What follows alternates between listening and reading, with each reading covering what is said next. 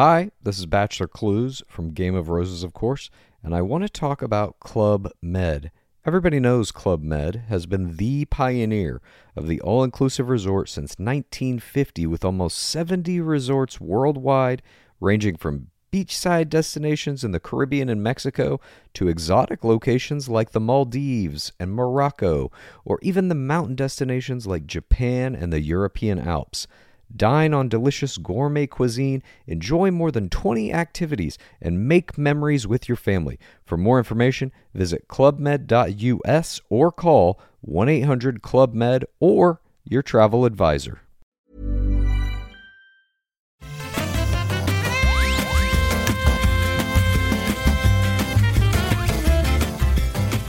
Bonjour à tous et bienvenue dans le rendez-vous jeu. C'est un épisode spécial, un épisode estival, un épisode, il faut que je trouve des rimes en hall, mais je n'en ai plus, donc je vais me contenter de dire que ça va être un épisode sympathique, détendu, qui n'est pas un épisode donc d'actu. Oh là là, mais les rimes, c'est fou. Je suis Patrick Béja. Normalement, c'est l'épisode numéro euh, combien? 303, un truc comme ça.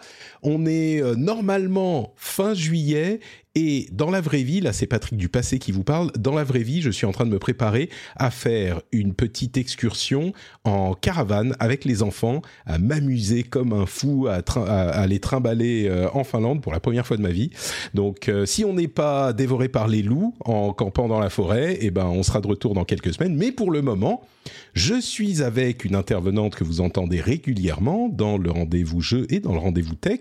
Chloé Wattier est avec nous. Salut Chloé, comment vas-tu? Salut Patrick, bah écoute ça va bien, euh, chaudement parce que ça y est, euh, mhm. l'été l'été commence, euh, mais ça va très très bien. C'est bien. Tu me disais que tu étais un peu fatigué avant qu'on commence à enregistrer. Moi, je suis assez épuisé aussi. Mais, comme je disais, la magie du podcast va nous remplir d'énergie. Tu vois, ça va être formidable. Écoute, j'ai mon verre d'eau à côté de moi, donc c'est bon. C'est l'essentiel. C'est à ça, tu sais, qu'on reconnaît les, les, habitués, les professionnels du podcast. Est-ce que tu as ton verre d'eau pour se rafraîchir un peu? C'est bon. Tu, tu sais comment marche le métier.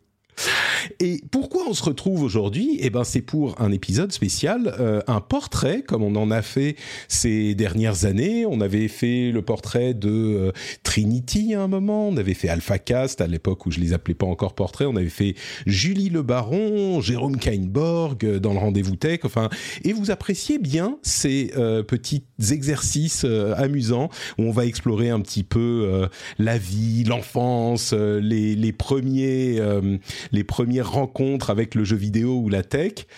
Et à travers ça, on se remémore nos propres souvenirs. C'est un moment sympathique qu'on partage. Et donc, Chloé, c'est ton tour, ça y est.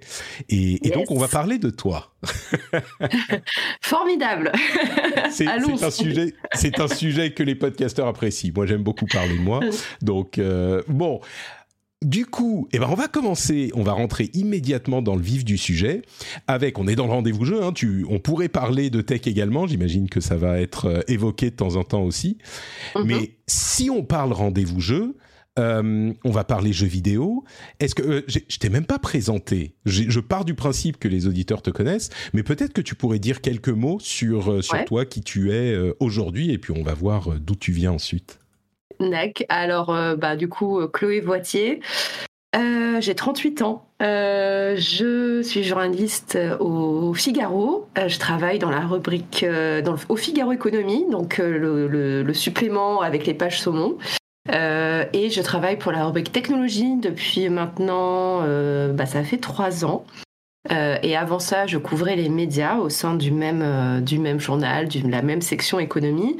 Et ça fait quand même une paire d'années que j'écris euh, sur le jeu vidéo, euh, plutôt sur le côté business, le côté économie, le côté grands enjeux, euh, pas du tout preview, pas du tout test, pas du tout solus, c'est pas du tout mon champ d'expertise.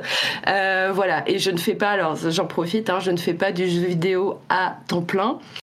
c'est un domaine parmi d'autres que je couvre pour le journal. pour le journal, en fait, moi, je couvre plutôt, enfin, le jeu vidéo, mais je couvre surtout les grands groupes technologiques, euh, notamment les grands groupes technologiques américains, donc euh, Google, Meta, un petit peu Amazon, Microsoft, pas mal. Euh, je couvre aussi les réseaux sociaux, donc Twitter, TikTok. Je couvre mhm. tout ce qui est la régulation de la tech. Euh, et je couvre, euh, voilà, c'est absolument, c'est des sujets passionnants dans lesquels on, parle tous les deux dans le rendez-vous tech. Donc voilà, c'est un peu à peu près, et je, je vise à, Paris depuis euh, depuis que je commence à bosser, depuis que j'ai commencé à bosser, donc depuis maintenant, oh là là, bientôt 13 ans.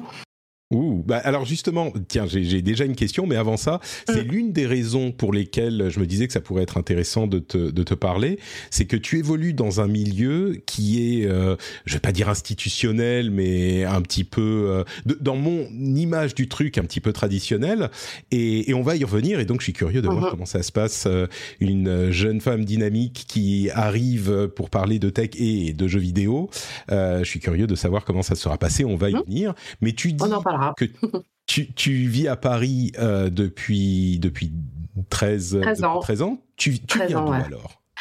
Alors ça, c'est une très bonne question et la réponse va être très longue. non, mais c'est parfait, euh, j'adore. Alors, euh, alors, je suis née dans le Nord, je suis née à Roubaix. parce que ma mère est originaire du nord de la France, mon père lui est originaire de l'est de la France, il vient de la Meuse. Et euh, quand j'étais petite, en fait, avec le travail de mon père, on a pas mal déménagé. Euh, et toujours dans des contrées absolument riantes. Euh, donc, je suis née à Roubaix, ensuite on a été à Rouen, ensuite on a été à Charleville-Mézières, ensuite on a été à Reims, ensuite on a été à Dijon. Et ensuite, bah, je suis restée un bon petit moment à Reims où j'ai fait bah, la fin de mon collège, mon lycée et ma prépa et où mes parents sont toujours aujourd'hui. Et, et après, j'ai fait mes études. Ouais, je déménageais tout le temps. En fait, on a surtout quand j'étais en, maternelle et en primaire, c'est là où en fait il y a eu hmm. plus de déménagements. C'était bah, le travail de mon père euh, qui faisait ça. Euh, il était ce qu'on appelle un cadre en mobilité, euh, donc ce qui fait que dans son boulot, bah voilà, il était sur des missions. alors la plus courte, je me souviens, je me souviens, c'était six mois. les plus longs, après ça pouvait généralement c'était deux trois ans, un truc comme ça. Euh, donc j'ai beaucoup, euh, j'ai beaucoup bougé entre bah, ma naissance et ça s'est stabilisé à partir de 13 ans. Quand ah j'étais en, quatrième.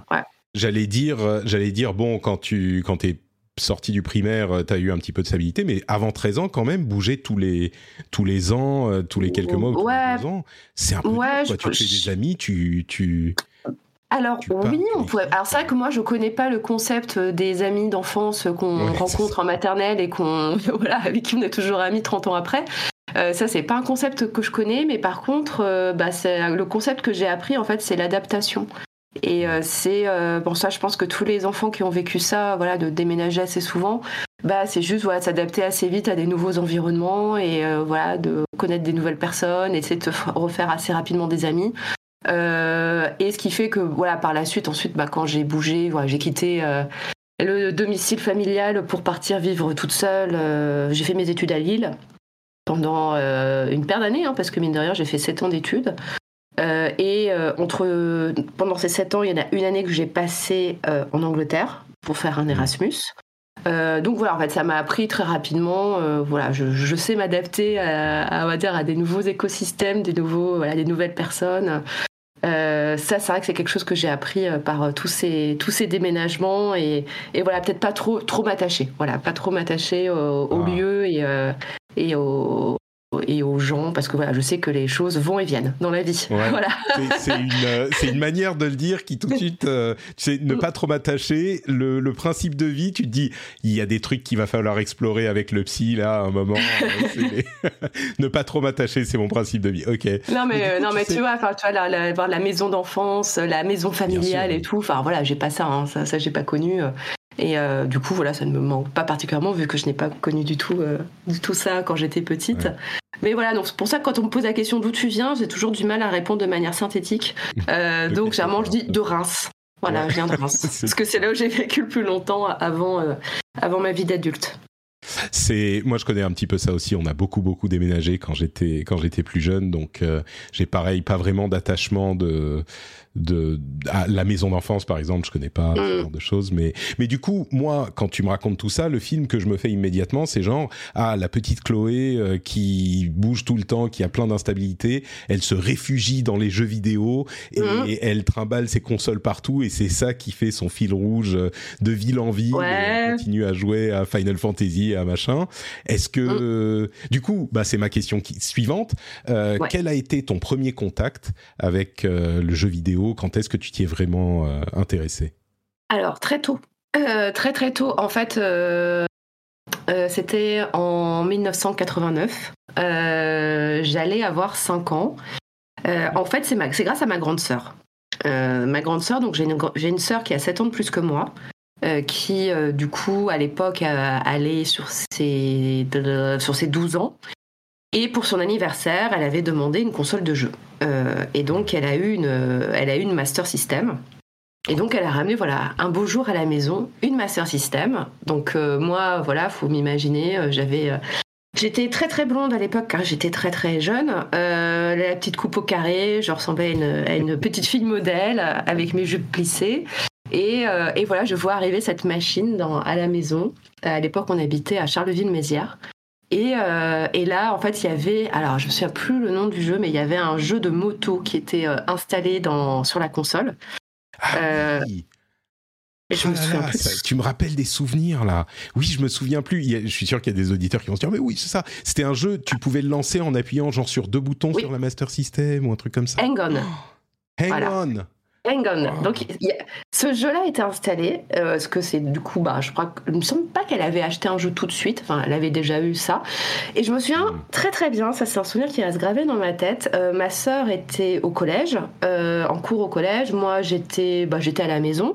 Et je demande, maman, est-ce que tu peux lancer la, la, la Master System? Et donc, on lance Hang Et là, je prends la manette et il ne se passe rien. Parce qu'en fait, je, toi, j'ai appuyé sur les boutons, mais il ne se passe rien. Et j'avais pas compris qu'il fallait euh, maintenir, je sais, il fallait maintenir un bouton appuyé pour que la moto démarre.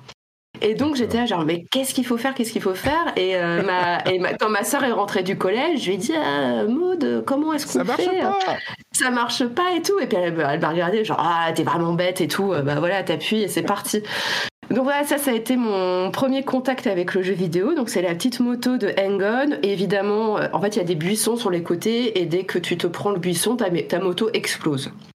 Euh, et voilà, ça, c'était mon premier contact avec le jeu vidéo, c'est la moto sur Hang-On qui explose. Est-ce que tu t'es dit le but c'est de faire exploser la moto Tu t'es pris tous les buissons exprès Non? Non, non, non. J'avais, j'avais, compris, mais bon après c'était pas. Enfin voilà, j'étais vraiment une petite mouflette de. Voilà, j'avais 4 ans. Euh, enfin j'allais sur mes 5 ans. Je voyais ce qu'il fallait faire, donc après je dis bon, euh, je vais regarder plutôt ma sœur jouer. Mm. Mais comme ma mère avait, compris, avait vu que cette chose, cet objet m'intéressait beaucoup dans la maison, pour mon, mes 5 ans, elle a décidé de m'offrir un jeu vidéo. Et donc, story time, euh, nous sommes allés dans un magasin de jeux vidéo. Et, euh, et pareil, j'ai un souvenir, mais c'est resté gravé dans ma tête. Donc elle est allée voir, je m'en souviens très bien, elle est allée voir le vendeur pour dire voilà, ma fille va avoir 5 ans, on a une Master System, euh, qu'est-ce que je pourrais lui offrir comme jeu qui, qui serait adapté à son âge? Et hmm. pendant ce temps, dans le magasin, il y avait une télé qui faisait une démonstration de Duck Hunt. Ah. Et moi, je vois le truc. Et là, je suis genre, mais c'est ça que je veux, hein. c'est ça que je veux, maman. Et là, le vendeur a dit, ah bah non, vous n'avez pas la bonne console. Ça, c'est avec, euh, ça, c'est avec la Nintendo. Vous, vous avez l'autre console. Donc, désolé, vous pouvez pas jouer. Donc, mon cœur brisé en mille morceaux. Tu vois, quand, quand tu, tu, tu, dis mes parents ont ramené la, la Master System à, à, ma sœur, j'ai eu un petit, j'ai, j'ai laissé échapper un oh non qui a dû faire outrer certains auditeurs, mais je savais que ça allait revenir te, te mordre, euh, tu vois, par derrière. Bah ouais, donc, tu vois, genre, oh, genre ah non, Duncan, je veux pas faire la chasse au le tir au canard euh, à la maison.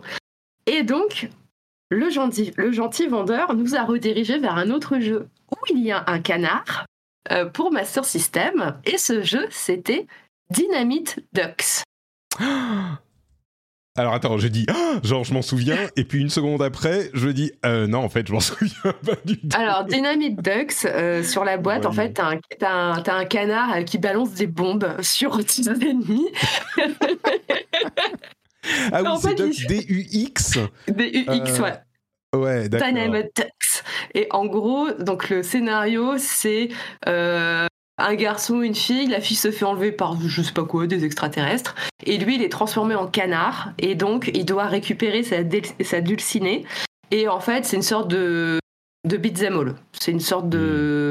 de, de beat'em all assez simple, mais sur lequel mais j'ai joué pendant des heures et des heures et des heures parce que c'était mon tout premier jeu vidéo. Et, euh, et je, je l'ai je l'ai adoré parce que c'était je l'ai chéri parce que c'était mon tout premier jeu. Hmm. Et voilà. il a l'air quand même. euh, je l'ai, regardé sur, euh, je l'ai trouvé sur YouTube. Il a l'air relativement complexe quand même. Il y a, euh, tu peux avoir des armes, tu peux, j'ai l'impression, Ouais. aspirer certains ennemis ou tirer sur certains ennemis. Il y a Oui. plein d'ennemis différents. C'est, c'est un truc relativement, relativement bien fait, je dirais même pour une Master System. Non, c'était. Enfin, moi, j'en ai. Après, bon, voilà, c'est les souvenirs que j'ai euh, qui sont forcément euh, très, très beaux, mais euh, je me souviens, ouais, de, de, de- du. Je sais. Enfin, voilà, j'ai passé un très, très bon moment dessus parce qu'en fait, c'était mon jeu en plus. Ouais. C'était pas celui de ma sœur, c'était le mien. Euh, donc, donc voilà, j'avais. Donc, on se partageait la, la Master System. Et après, les années suivantes, bah ouais, c'était surtout ma sœur qui avait des qui avait des jeux et je la regardais beaucoup jouer. Euh, mais je jouais aussi à quelques quelques jeux. Alors, il y en a un, donc pareil. Alors j'ai un souvenir absolument honteux. Euh, c'était California Games. Euh, Ah oui, donc la grande époque où il y avait tous les, les jeux olympiques, les trucs, les trucs où il fallait appuyer super vite là. Ouais, exactement. donc, Oui, ouais, c'est ça. Donc, California Games, donc étaient les, jeux de sport, les jeux sport olympiques, etc. California Games, donc tu avais plein de jeux de type un jeu de surf, un jeu de skate, un jeu de roller. Euh, Enfin voilà, donc c'était assez, assez rigolo. Mais surtout, en fait, c'était le jeu de roller. Euh, pour euh, avancer, il fallait que euh, tu, sur ta croix directionnelle, tu fasses gauche-droite, gauche-droite, gauche-droite, gauche-droite, gauche-droite. Mm. Très très vite. Sauf que, alors pour ceux qui se souviennent de la, la manette de la Master System, en fait, elle était, euh, il y avait des sortes de petits picots, enfin une sorte de, de petits reliefs sur, le, sur la croix. Et ce qui fait que quand tu fais gauche-droite, gauche-droite, gauche-droite, gauche-droite, donc du coup tu frottes, tu frottes, tu frottes, tu frottes, Ouais, tu Et ben, du coup, tu- tu te détruis le pouce. Et, euh, et du coup, moi, j'étais genre aïe. Et du coup, quand je jouais, quand je jouais à ce niveau, donc ma mère avait vu, j'étais genre aïe. Donc ma mère me mettait un petit gant. C'est genre petit gant de cuisine. et comme ça, je pouvais jouer au, au Ah, jeu mais, de mais rôle. elle est trop cool ta mère. Mais oui. euh, J'avais mon petit gant de cuisine et comme ça, je pouvais faire gauche-droite, gauche-droite, gauche-droite sans me laminer la peau du pouce. ouais. Parce que sinon, bah, toi, c'est pas, tu sais, quand t'es petite, t'as la peau toute tendre et tout. Donc, Ouais, euh, c'est pas, pas comme t'es adulte, voilà, bah, après ta, ta peau elle ressemble plus à rien. Euh, et donc voilà, j'avais mon petit gant pour euh, quand je jouais à ce jeu à California Games. Donc ça Mais c'est ma. coup, ta, ta mère, ta mère qui euh, qui fait attention à ce que tu regardes, qui fait, euh, qui t'emmène acheter Mm. un jeu vidéo, qui te met des gants pour Oui. que tu puisses jouer plus, machin. C'est euh, c'est pas forcément l'image qu'on a des, des parents euh, à cette époque qui étaient plus inquiétés par les les écrans, les jeux. euh, Mhm. tu sais, euh, Donjons et Dragons, c'est les, c'est le, les démons et tout. Euh, donc ta mère était euh, tout à fait, tout à fait euh, ok Bah, avec. euh, Elle était ok avec avec le jeu. Après voilà, c'était encadré. Euh, Ouais. C'était alors c'était pas genre aller derrière regarder ce que je fais, mais c'était euh, bon déjà les jeux voilà ils étaient sélectionnés. Ensuite c'est toi je jouais pas pendant des heures non plus. Hein, c'est euh, je, je sais pas enfin faut me souvenir peut-être que c'était quoi des sessions d'une demi-heure un truc comme ça. Euh, Enfin voilà, je me souviens que c'était pas absolument pas open bar et ça je pense qu'on aura le temps d'en reparler pendant le podcast. En fait c'est enfin ça a toujours jusqu'à ce que je quitte la maison euh, la pratique du jeu a toujours été encadrée en fait au niveau horaire. Hmm. Euh, et euh, donc notamment, par exemple, c'était hors de question de jouer à la console une fois qu'on avait dîné. Euh, Ah, le soir, le soir c'est fini. ouais. Voilà, c'est dans la- l'après-midi, c'est après l'école, mais par contre, une fois qu'on a dîné, c'est terminé. Là, le console, on ne l'allume plus. Donc ça, voilà, c'était vraiment le- le- le- l'encadrement que j'avais, c'était par rapport à la durée de jeu. Et donc ouais, du coup, quand j'étais petite, la console, il n'y avait pas, pas de problème, mais voilà, sur une durée, euh, sur une durée Ouais. limitée. Et euh, les souvenirs que j'ai, c'est qu'on avait surtout, toi, des jeux Disney. Euh, donc, tu vois, là, bah, je me souviens que j'avais euh, Castle of Illusion. Euh, ça, c'est un de mes plus grands souvenirs de l'époque. Ça, c'était ma sœur qui jouait. Qui- du coup, Castle of Illusion. Ah le oui. Mickey. Euh, Hmm. euh, donc Mickey Castle of Illusion, donc c'est ma sœur qui y jouait. Mais après moi aussi, tu vois, il y avait un mode plus facile, donc j'ai joué en mode facile. Et, euh, et il nous a tenu en haleine pendant des mois ce jeu parce qu'il était quand même assez compliqué. Euh, surtout qu'à l'époque il n'y avait pas de sauvegarde. Et, Et, donc ma sœur, bon, c'est la seule de nous deux qui a réussi à finir Castle of Illusion. Donc voilà, Maud, si jamais tu m'écoutes, bravo. tu es la seule de nous deux à avoir, réussi à finir. Non, en fait, c'est marrant parce que c'est ma sœur qui m'a en fait initié au jeu vidéo, mais elle a arrêté très vite derrière. Euh, donc moi j'ai poursuivi, mais elle par contre elle a, elle a arrêté assez, euh, assez rapidement. Elle est passée à autre chose. Mais du, coup, tu avais 5 ans quand tu as commencé, tu étais encore dans la période où vous déménagiez tout le temps. Euh, est-ce que là, on a un petit peu de ce que j'imaginais Bon, bah, tout change autour de moi, mais au moins j'ai ma Master System avec, avec California Games et mon gant pour pas me faire mal au Est-ce que c'était un petit peu ton refuge ou pas du tout? Alors, c'est devenu le refuge plutôt au collège. Mais, euh, mais avant, non, non, non, c'était pas du tout. Euh, c'était pas vraiment un refuge. Euh, après, moi, le souvenir que j'ai, c'est que par exemple, en primaire, tu vois, bah, tout le monde jouait. Tout le monde mmh. jouait aux jeux vidéo. c'était l'époque après, bon, la Super Nintendo est sortie, donc t'avais forcément plein de gens dans la classe qui avaient la Super Nintendo avec Street Fighter 2. Donc euh, voilà, on jouait à Street Fighter 2 chez les, on jouait à Street Fighter 2 chez les copains. On se prêtait des cartouches, on se prêtait les consoles aussi. Enfin moi j'ai souvenir moment on m'avait prêté une Super Nintendo pendant une semaine, un truc comme ça. Euh, donc ça circulait et après il y a une époque aussi, j'avais une voisine euh, qui était dans ma classe et elle avait une Game Boy et je me souviens qu'on descendait toutes les deux euh, dans le, bah, soit dans la, cour derrière l'immeuble ou dans les escaliers de l'immeuble et on jouait à la Game Boy euh, toutes les deux quoi. Et on avait 9-10 euh, ans, un truc comme ça. Je vais te poser une question du coup. là, depuis tout à l'heure, tu nous dis, tu nous parles de ta sœur, de tes copines et, des copains et vous échangez mm. des trucs. J'ai l'impression que c'est, enfin, est-ce que c'était autant les nanas que les mecs qui jouaient, euh, qui étaient intéressés par les jeux Alors moi le, moi, le souvenir que j'en ai, c'était... En fait, tout change à partir du collège. Mais euh, jusqu'au collège, euh, j'avais plein de copines qui jouaient aux jeux vidéo. Hmm. Et soit, alors généralement, c'est parce que c'était le grand frère qui avait une console. Hmm. Et du coup, bah, elles en profitaient aussi. Et donc euh, c'était bah, viens à la maison, euh, il y a la Super Nintendo, euh, on va jouer à Street Fighter pendant que grand frère il est pas là. on va, le jeu il est trop cool, tu vas voir c'est marrant. c'est c'est le souvenir que j'en ai. Puis ouais, enfin ouais, tu vois, mais je me souviens cette voisine. Qui s'appelait Karine, elle avait aussi une Super Nintendo, on, on se prêtait des jeux, on jouait à deux à certains jeux, on s'échangeait pareil des cartouches sur Game Boy.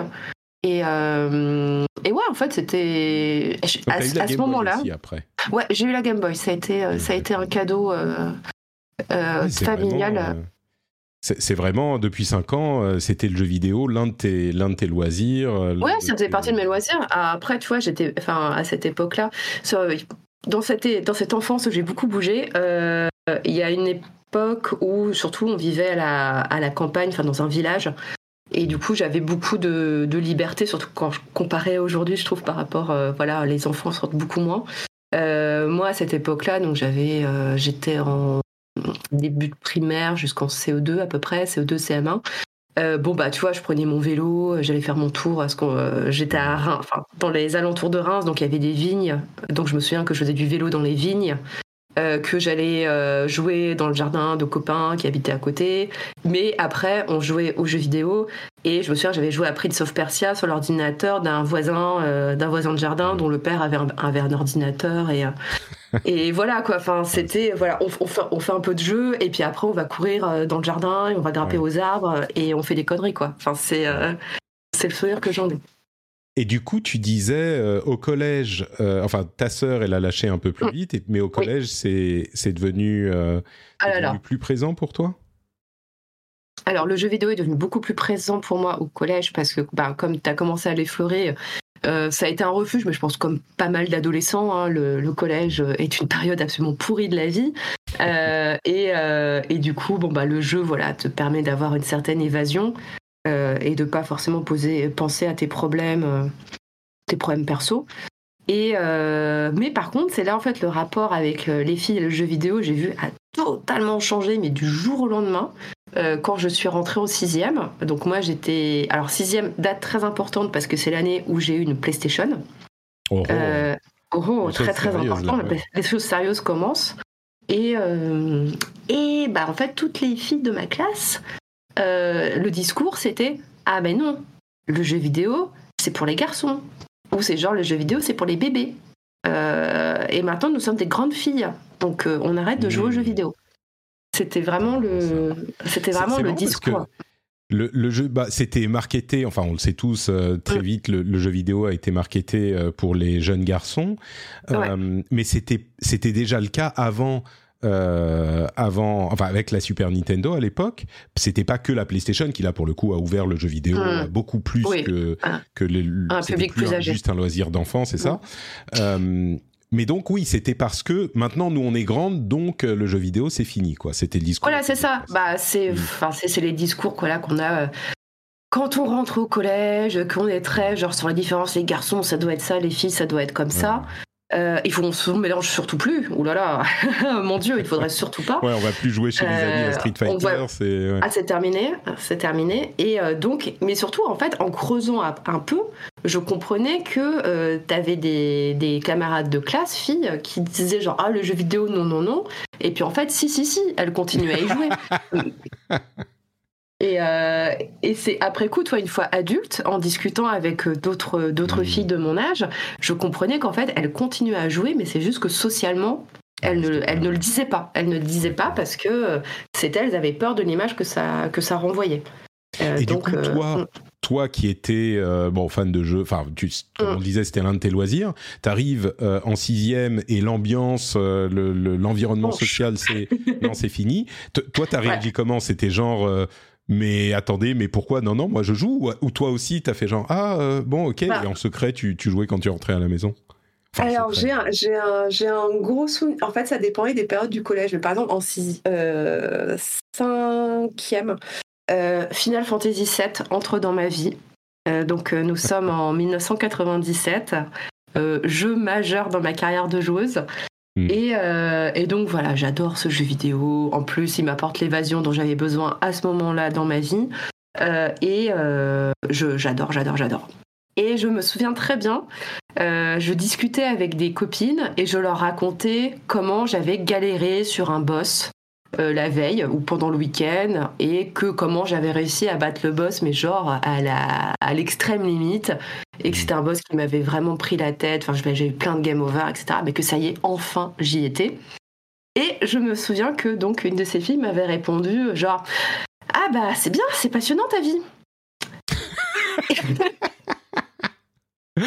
Et là, là tu t'es, tu t'es énervé ou t'as dit genre. mais, non, là, je me suis dit, en fait, en fait, il faut que je choisisse les gens à qui je parle de ça.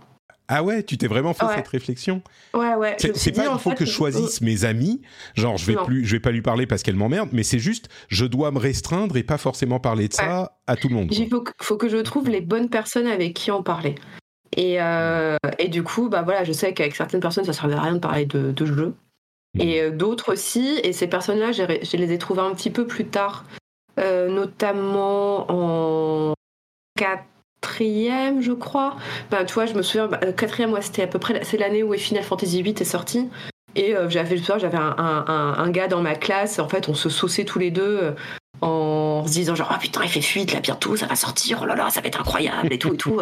Et euh, on allait euh, parce qu'il y avait un magasin de jeux vidéo à côté du collège qui faisait de l'import.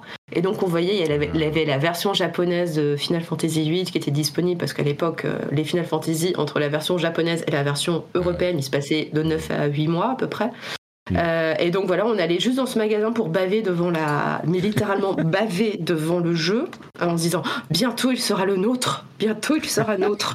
Et euh, et là, c'est ce genre de délire que je pouvais partager avec avec ce gars-là. Et ensuite, je me suis, en troisième, là, je me suis fait une d'excellentes copines et euh, avec qui notamment une que j'ai convertie au Final Fantasy.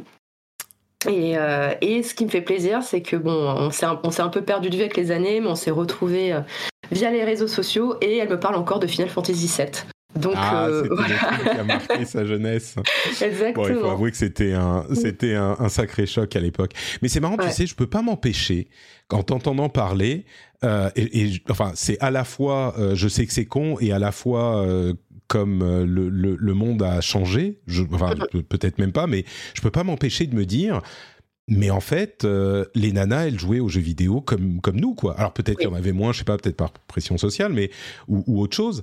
Mais euh, mais dans mon imaginaire, mon groupe à moi de fans de jeux, bah c'était que les mecs et j'ai Mm. jamais trouvé. Et c'était un petit peu avant aussi, il faut dire. C'était, euh, je suis un petit peu plus âgé que toi. Oui, t'es plus âgé que C'était encore un petit peu, un petit peu avant, mais dans mon imagi- dans, dans mon souvenir, c'était vraiment, il y avait que les mecs qui jouaient aux jeux, aux jeux vidéo. Mais ça se trouve, euh, les, les nanas, elles y jouaient aussi, mais elles en Mhm. parlaient moins, ou je sais pas. Donc, donc, en t'entendant, ce que je me dis, c'est ah mais en fait c'est pareil. Et c'est c'est Ouais. con, mais euh, mais c'est le. Oui, oui, non, mais en fait, on est. Enfin, je veux dire que. Enfin, il y en avait beaucoup qui étaient très fortes pour dissim- dissimuler ça.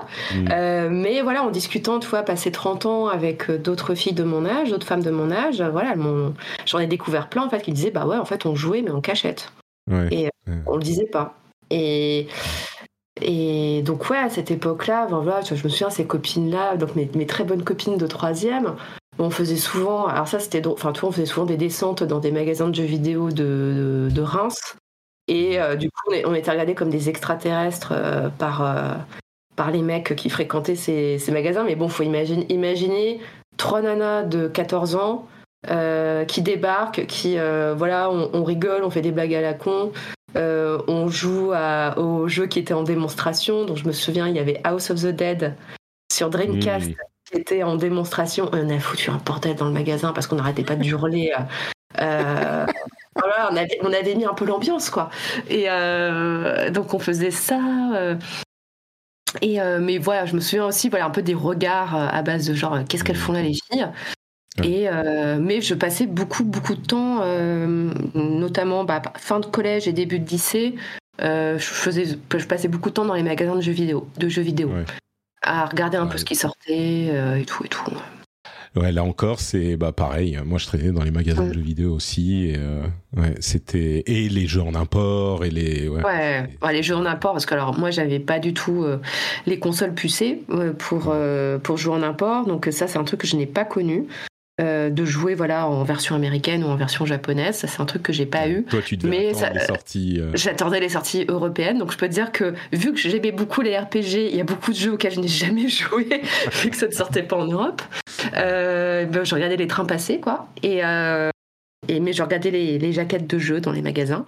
Ouais. Et, euh, et c'est vrai que dans les magasins de jeux, en fait, tu avais un peu la, la- deux réactions très opposées euh, de la part du personnel. Euh, soit c'était euh, genre ah super, enfin vous cherchez un jeu pour votre copain. Euh, voilà, ça c'est le grand, ça j'ai eu un nombre de fois incalculable.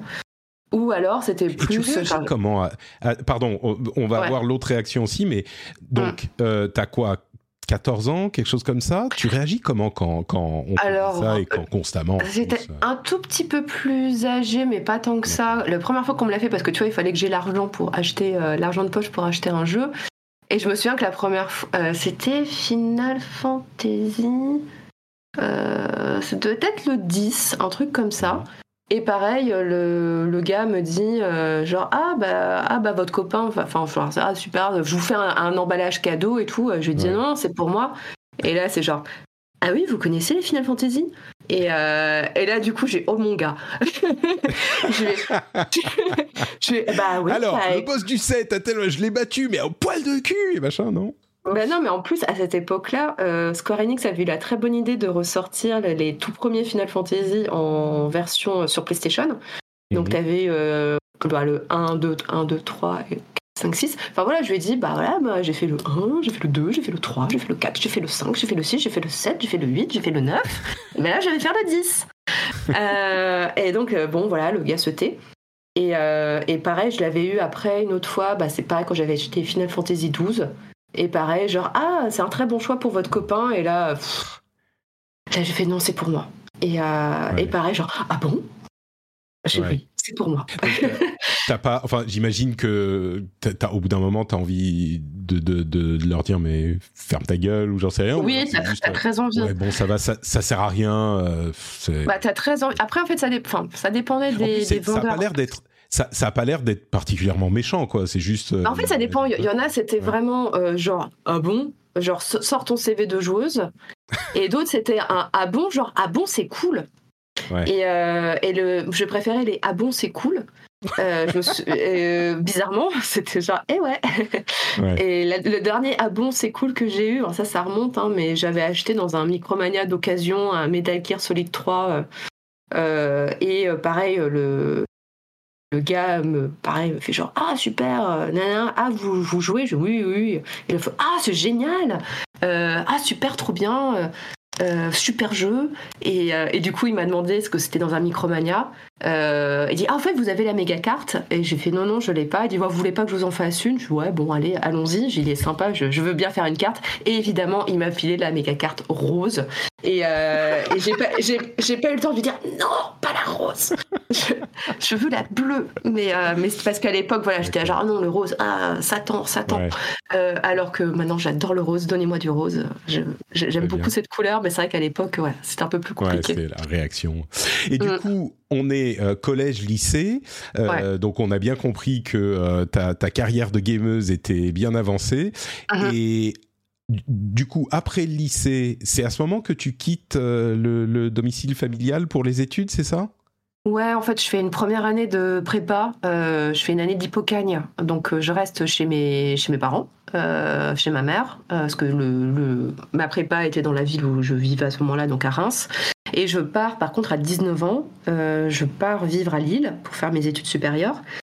Et bah là, évidemment, bah, j'emmène avec moi une petite une télé 55 cm. Ah oui, j'ai oublié aussi, j'ai oublié un truc très important. quand je suis au collège, c'est là que je tombe dans les magazines de jeux vidéo. Ah et c'est là que je découvre toute la presse jeux vidéo. Hmm. Parce que là, alors là, Bisous à mon papa. Euh, là, c'est mon père qui, un beau jour, quand je suis en sixième, me ramène PlayStation Magazine. Et euh, je pense qu'il ne sait pas ce qu'il a fait à ce moment-là. Mais euh, beaucoup de choses se sont déclenchées suite à cet événement. mais voilà, c'est comme ça que je découvre la presse JV, que j'achète PlayStation Magazine, que je suis abonné à Joypad. tout ça, j'arrêterai bah, quand je, je, ferai, je partirai faire mes études. Mais voilà, c'est comme ça que je deviens lectrice assidue de la presse magazine de jeux vidéo que je découvre en fait tout ça, genre ah putain c'est incroyable, on peut écrire sur le jeu vidéo. Et euh, il y a ça, et aussi bah, je veux quand même jouer dans de bonnes conditions. Euh, donc euh, je me souviens qu'avec mes sous que j'avais patiemment économisés, je m'étais acheté une télé cathodique 80 cm. voilà, donc pour vous dire, à l'époque, ça pèse, ça pèse un âne mort. Et ça prend une place folle, mais parce que je voulais jouer sur grand écran, euh, sur grand écran catholique pour profiter de mes jeux au maximum. Et bah, par contre, quand je pars vivre à Lille, j'avais vraiment une piole d'étudiante. Ma chambre est trop petite pour qu'on puisse emmener la, la, grosse, grosse, grosse télé. Donc à la place, bon, j'emmène une autre, une autre télé de la maison qui, fait, qui ne fait que 55 cm. Euh, donc euh, autant dire c'est un peu le drame, mais euh, et donc je pars avec cette télé et à l'époque c'est la PlayStation 2. donc je pars avec ma PlayStation 2, ma télé, mais c'est le moment où Internet entre dans ma vie. Ah, et, ah. Attends, on est en quelle année là? Alors je pars de chez mes parents en 2004, mais Internet est rentré dans ma vie quand j'étais en terminale, donc en 2002. Euh, mais bon, comme j'étais chez mes parents, j'étais encore chez ma mère, le contrôle Internet était, euh, voilà, c'était assez contrôlé. Une fois que tu pars de chez tes parents, là c'est open bar et c'est là que j'ai découvert genre waouh, on peut passer ses nuits sur internet. Euh. Attends, tiens, avant qu'on revienne aux, années université, mm. le, truc avec la presse, et la presse de jeux vidéo. Donc, tu, mhm. tu, je comprends, tu dévorais les PlayStation Magazine, les Joypad, machin. Genre, tu, tu courais au kiosque pour les acheter, pour avoir les, pour voir les nouveautés. Pour... Est-ce que ça a motivé, c'est ça qui a été à l'origine de ton envie J'imagine qu'il y a une envie de devenir journaliste ou de travailler dans la presse. C'est de là que ça vient ou? Alors, c'est plus ancien que ça. Euh, le ah fait de voilà d'avoir envie d'écrire, d'être journaliste, mais euh, tu vois, je me souviens très bien que je m'amusais à faire des, des faux journaux euh, quand j'étais quand j'étais toute petite. Mais toi, ça relevait. Je me souviens aussi très bien d'une discussion quand j'étais en CM1, en CM2, où je disais à une camarade de classe Non, mais plus tard, j'aimerais présenter le JD de France 2. Ah oui Voilà. c'est très précis, hein, c'était pas TF1, France 2. D'accord. Euh, mais tu vois, après, ça a relevé. Parce qu'à l'époque, toi, c'était à l'époque où passait à la télé la série euh, euh, Lois et Clark, Les Nouvelles Aventures de Superman. Et du mmh. coup, bah, voilà, il travaillait au Daily Planet. Et j'étais genre, waouh ça a l'air tellement bien, c'est tellement classe d'être journaliste. Donc, en fait, quand tu, tu, étais petite, tu voulais être Lois Lane et Clark Kent quand tu serais grande, quoi. D'accord. Ouais, ouais, c'était vraiment ça. Enfin, je me souviens, ça, Lois Lane m'avait beaucoup, beaucoup marqué. Et mais bon, tu vois, le truc être journaliste, pour moi, c'était genre, ouais, ce serait cool, mais c'est totalement inaccessible en fait. Hmm. Euh, parce que voilà, j'avais l'idée que c'était réservé euh, à une certaine classe sociale, enfin même si je le mettais pas dans ces mots-là à l'époque, mais euh, voilà, c'était c'était pas pour moi. c'était hmm. pas, j'avais pas, j'avais pas les réseaux, j'avais pas ça allait être très compliqué. Donc voilà, c'était un, rêve que j'avais mis dans une petite boîte en disant peut-être un jour que, mais bon, ne rêve pas trop non plus. Et, et, et, du coup, ouais, bah, quand je lisais la presse jeux vidéo, bah déjà, alors ma mère était ravie parce qu'au moins je lisais. Euh, parce que c'est vrai que j'étais, j'étais, je lisais beaucoup quand j'étais en primaire. Après, comme beaucoup d'enfants, à partir du collège, j'ai lâché la lecture. Euh, parce que bah, le jeu vidéo, et puis je trouvais plus grand chose, en fait, plus d'œuvres qui vraiment me touchaient. Euh, mais les magazines de jeux vidéo sont arrivés et du coup ma mère était ravie. C'était le soir. Bon, j'avais pas le droit de, jouer aux jeux vidéo, mais j'avais le droit de lire Joypad. Ah. Donc, euh, donc voilà. Donc je lisais, euh, je lisais religieusement Joypad de la première à la dernière page. Et j'avais appris, tu vois, en fait, parce qu'à l'époque ces magazines mettaient beaucoup en avant la vie de rédaction, les personnalités, les blagues. Donc en fait c'était le côté très connivant de les rédacteurs sont tes copains. Euh, et avec. C'était les influenceurs avant l'heure. Euh, Exactement. C'est vrai qu'il y avait beaucoup de mise en avant des personnalités. Et, du, coup, j'allais te demander. Bon, oui, pardon, tu vas peut-être y venir, mais. Non, mais vas-y, non, j'allais dire, en fait, t'as l'impression que tu les connais. Et c'est pour ça que ça m'a fait rire des années plus tard de les connaître ensuite en vrai. C'est euh, exactement ce que j'allais te demander. Du coup, quand tu les as rencontrés pour de vrai des années plus tard, ça a dû être marrant. Mais on, on y viendra peut-être. Hum. Revenons revenons à l'université, tu pars euh, à, Lille avec ta télé sur le dos et ta, PS2 euh, sous le bras. Et mon ordinateur sous l'autre bras, mon ordinateur portable qui pesait une tonne aussi à cette époque-là, et Internet. Hmm. Euh, et, donc c'est vrai que en fait, les études universitaires, c'est peut-être le moment où j'ai un peu plus décroché du jeu vidéo. en fait, il y a plusieurs raisons pour ça.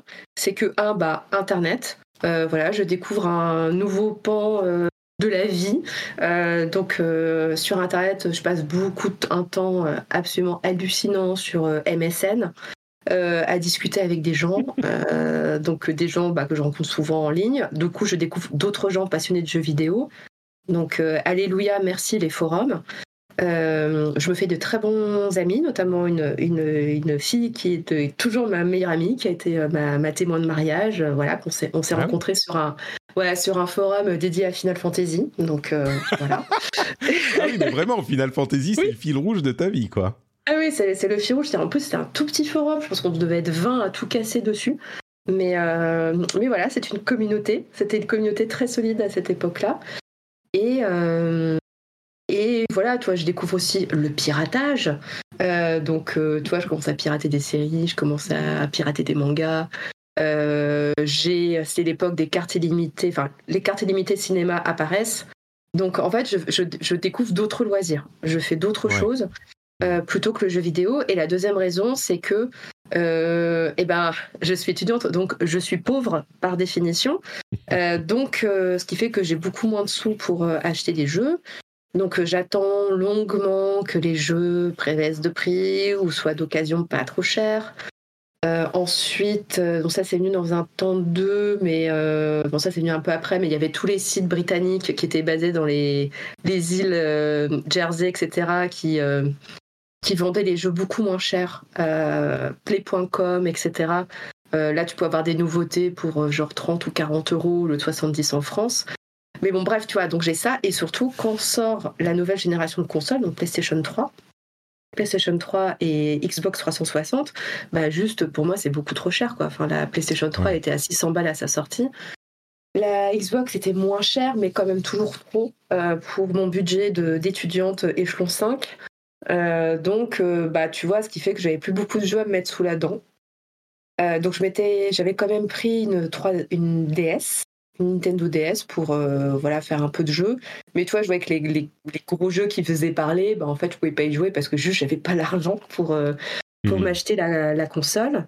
Et en fait, ma, ma Xbox, je l'ai achetée en 2010. Ah ouais. Ouais, ouais, ouais. je l'ai acheté en 2010 parce que j'avais attendu qu'il y ait. Bah, c'était un pack, c'était 250 euros, je me souviens. C'était un pack avec GTA, euh, les, les add-ons euh, euh, et euh, The Lost and Damned, je crois. Euh, donc voilà, j'avais pris là, le pack à 250 euros avec euh, l'argent que j'avais eu pour Noël. Mais du coup, en fait, je l'ai eu hyper tardivement. Et en plus, bah, à l'époque, j'avais encore ma... donc, la fameuse télé 80 cm cathodique qui pèse un âne mort. Euh, là, je l'avais récupérée. Et mais du coup, en fait, quand j'essayais de jouer à la Xbox dessus, c'était juste pas possible. Donc, euh, en plus, tu, vois, tu voyais pas les, tu voyais pas les sous-titres. euh, Enfin, c'était franchement, ne jouez pas à une télé, à une console HD sur une télé cathodique, c'est l'enfer. Donc, je m'étais dit bon, j'ai la console, mais je vais gentiment attendre mon, voilà, que j'entre dans la vie active, que j'ai mon premier salaire pour m'acheter une télé digne de ce nom, Euh, une télé HD que j'ai toujours. Ah oui. J'ai toujours, ouais, ouais, j'ai toujours ma brave Samsung achetée durant l'été 2010. Euh, qui est d'une super qualité. Je l'avais achetée 450 euros et, euh, et ben, elle est toujours vaillante. Donc, 13 ans euh, plus tard. Pas mal. 13 ans plus tard, elle marche toujours. hein. Donc, euh, D'accord. et elle- C'était une, euh, c'était une, une HD. euh, une euh, HD 1080p. euh, Ah oui, quand même, d'accord, c'est fou là. Oui, oui, oui, oui, non, pas une, pas une HD ready, attendez. euh. On se respecte, hein. euh. Euh, Je passe de la cathodique à la HD, je veux la vraie HD, hein, mais, euh, mais donc voilà, tu vois, en fait, ce qui fait que j'avais un gap technologique par rapport à où en était le jeu vidéo à cette époque-là, ce qui fait que j'ai un peu lâché le jeu à cette époque. Euh, même si. voilà. Tout- toutes les années, enfin oui, toutes les années 2000, en fait, tu regardais ça de loin, tu continues à suivre de, de ce que je comprends. Ouais. Mais tu ouais, pouvais pas te suis- permettre. euh, je pouvais pas me permettre. Donc je, après, tu vois, sur cette époque-là, il y a des jeux qui m'ont beaucoup marqué. Bah, Final Fantasy XII que j'ai évoqué tout à l'heure parce qu'il était sorti sur PlayStation euh, 2. Donc ça, je l'ai aimé de, d'amour infini, ce, ce jeu-là. Et après, euh, bon, c'était surtout des jeux sur, euh, sur DS, mais c'est vrai que bon, cette période-là, je jouais beaucoup moins parce que voilà, j'avais, j'avais plus accès. Ouais. Mais bon, une fois que les premiers salaires sont tombés, euh, c'est bon. On a- direct. on a, voilà, on a pu reprendre des choses. Enfin, je dis mon premier achat avec mon premier salaire, mon premier vrai salaire, euh, ça a été de m'acheter une télé HD. D'accord. les trucs importants. Et je, comprends bien. Mais euh, du coup, je vais, je vais te demander Mm. qu'est-ce que tu as étudié, mais aussi. euh, attends, merde, j'avais une autre question super intéressante qui va changer toutes nos vies et je l'ai oubliée. Merde. Euh, Bah, je commence ah par oui, les si. études. et puis- Oui, si. Bon, si, si, l'autre question, c'est euh, t'étais vraiment joueuse console, euh, les jeux PC, ça t'intéressait pas en fait? Oh là là Non, non, non, non, non, les jeux PC, mais euh, ah, arrière Satan. Euh, en fait, je, je, je- je ne peux pas jouer aux jeux PC. Je ne peux pas. C'est déjà parce qu'en fait, je n'ai jamais été éduquée à ça, à jouer sur un PC. Et pour moi, maintenant, en fait, le PC est associé au travail. Donc, euh, je ne vais donc pas me détendre que tu veux sur laisser loin, euh, Ouais. loin de toi quand tu. ouais. je ne peux pas me détendre sur mon outil de travail, c'est pas possible. Donc, euh, donc voilà, le PC. Mais ma, des- ma destinée aurait pu être très différente. Euh, parce que bon, l'année où j'ai eu la PlayStation, donc on est, on rembobine, on est en 1996. euh, en fait, mon père avait beaucoup hésité. À la base, il voulait acheter ce qu'à l'époque on appelait un ordinateur multimédia. Euh, voilà, souvenez-vous, les ordinateurs Oui, avec multimédia les, les lecteurs de Avec- CD, c'était. avec les lecteurs de. CD-ROM et en carta. Euh, donc euh, la révolution. Et donc en fait mon père voulait acheter ça à la base. Et quand il a vu le prix d'un PC multimédia, d'un ordinateur multimédia, et ben bizarrement il est revenu de la Fnac avec une PlayStation. voilà. C'est marrant, tu sais, ça me, ça me rappelle euh, également ma propre expérience quand mon premier, euh, ma première, euh, ma- mon premier contact à la maison avec le jeu vidéo, Ouais. c'était, alors ça remonte un petit peu plus. On avait demandé un Noël, c'était je sais plus, genre 84, 83, un truc comme ça. On avait demandé un ordinateur parce que mon cousin avait un ordinateur, il a fait un Apple II-C, enfin un truc de fou. Mm. Et, et bien sûr, on pouvait pas se, enfin bien sûr, non, mais nous on pouvait pas se permettre ce genre de dépenses, ça coûtait ultra Mm. cher. Ouais. Et, et donc mes parents, euh, un petit peu penauds, sont revenus avec une Atari euh, VCS 2600. Mm. Et, et nous, mais on était comme des fous, on faisait pas la différence, tu vois, on était tout petits Ouais. et c'était genre, Mm. Oh, mais on peut jouer à des jeux sur ce truc, c'est dingue, ouah, super, merci. Donc ils étaient, ils étaient contents, mais oui, donc c'était Bah un petit peu pareil, mais Bah, tu vois, si j'avais eu un ordinateur multimédia, euh, bah, peut-être qu'aujourd'hui je serais une PCiste et je serais là, genre PC Master Race, euh, ah, les consoles c'est nul, euh, regardez, nous on a plus de pixels. Enfin voilà, c'est. je, je, serais, je serais peut-être ce genre de personne aujourd'hui. Et Mais heureusement, tu as été, tu as sombré dans les jeux vidéo japonais et RPG. Voilà, j'ai pris une autre branche de scénario. Voilà, j'ai pris la, dans un autre univers. il y a peut-être une, une, Chloé Wattier avec les cheveux noirs, euh, qui dose euh, Diablo sur, euh, sur. Exactement. Elle serait, elle serait en train de jouer à Diablo 4 en ce moment. Et alors que là, moi, je suis genre, quel est ce jeu? Je préfère Zelda. Pardon. Mais Hi, my name is Danny Pellegrino from Everything Iconic, and I'm excited to talk to you about Club Med. Club Med operates beach and mountain resorts and is the best all inclusive getaway for families. They have Club Med Punta Cana, their flagship family resort, and many other options in Mexico, the Caribbean, and around the world. Club Med are the pioneers of the all inclusive concept, which is the best way to vacation. Great for families, groups, or even solo travelers looking for land and water sports, delicious food food, and a place to make unforgettable memories. Visit clubmed.us, call 1 800 Club Med, or your travel advisor. Introducing Wondersuite from Bluehost.com. Website creation is hard, but now with Bluehost, you can answer a few simple questions about your business and get a unique WordPress website or store right away. From there, you can customize your design, colors, and content and Bluehost automatically helps you get found in search engines like Google and Bing. From step-by-step guidance to suggested plugins, Bluehost makes WordPress wonderful for everyone. Go to bluehost.com/wondersuite. Et donc pour reprendre sur les études, euh, donc euh, donc comme je disais, j'ai fait Hippocagne. Euh, donc prépa littéraire, hein, je, traduis pour ceux qui connaissent euh, qui connaissent pas cette, ce terme très français. Euh, prépa littéraire, mais en fait dans l'optique de passer les concours pour rentrer à Sciences Po. mais j'ai pas passé Sciences Po Paris, j'ai passé, en fait au final j'en ai passé qu'un seul, donc qui était Sciences Po Lille.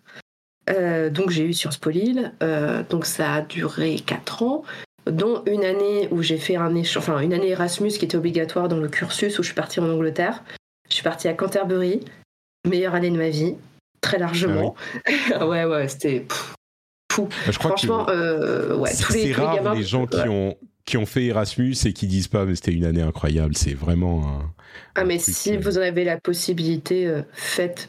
Enfin, je parle aux gens de moins de 20 ans, euh, faites un Erasmus parce que c'est euh, il y a beaucoup d'aides. Euh, il y a plus d'aides sociales qu'on ne le croit pour Erasmus. Euh, c'est important. J'en profite, hein, je passe un petit message.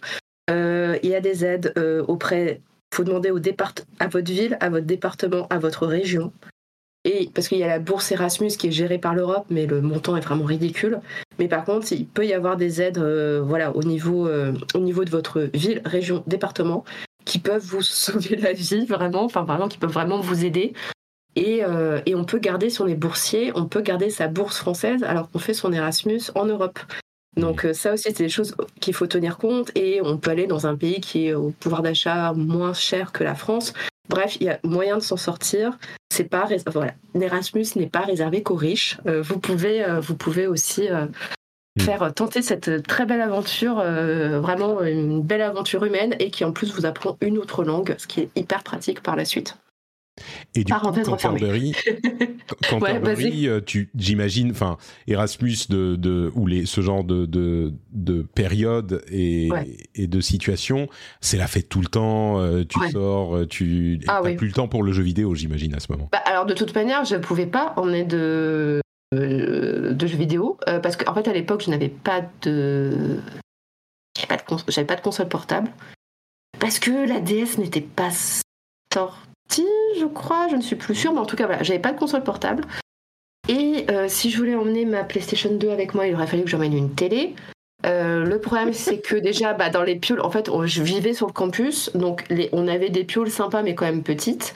Et surtout, euh, en Angleterre, nous avait bien fait comprendre que télévision égale redevance télé, et redevance télé qui pique très très fort. Ah euh, donc, euh, et avec, c'était genre, ça plaisante pas, il y a des vrais contrôles. Euh, vous n'allez pas pouvoir planquer la télé euh, et tout. Donc je me suis dit, bon, euh, c'est quand même vachement plus raisonnable de partir sans, parce que c'est vrai que j'ai le, le confort de mes parents. En fait, on a pris le ferry avec la voiture, donc j'avais pu partir avec plein d'affaires à moi pour cette année. Donc c'était cool par rapport à mes camarades qui venaient d'ailleurs en Europe ou même d'Asie, qui eux étaient juste arrivés avec deux valises et basta, quoi, pour une année universitaire. Moi, j'avais quand même pu ramener un peu plus de choses. Mais voilà, je me suis dit, bon, bah, le jeu vidéo, c'est mort. Donc, euh, tout ce que j'avais fait, c'était que j'avais téléchargé des émulateurs, euh, des émulateurs Ah oui, Super. Nintendo. Ouais, je me suis dit, on sait jamais. On sait jamais si j'ai besoin. Euh, j'avais donc émulateur Super Nintendo, j'avais téléchargé quelques ROM et tout et tout.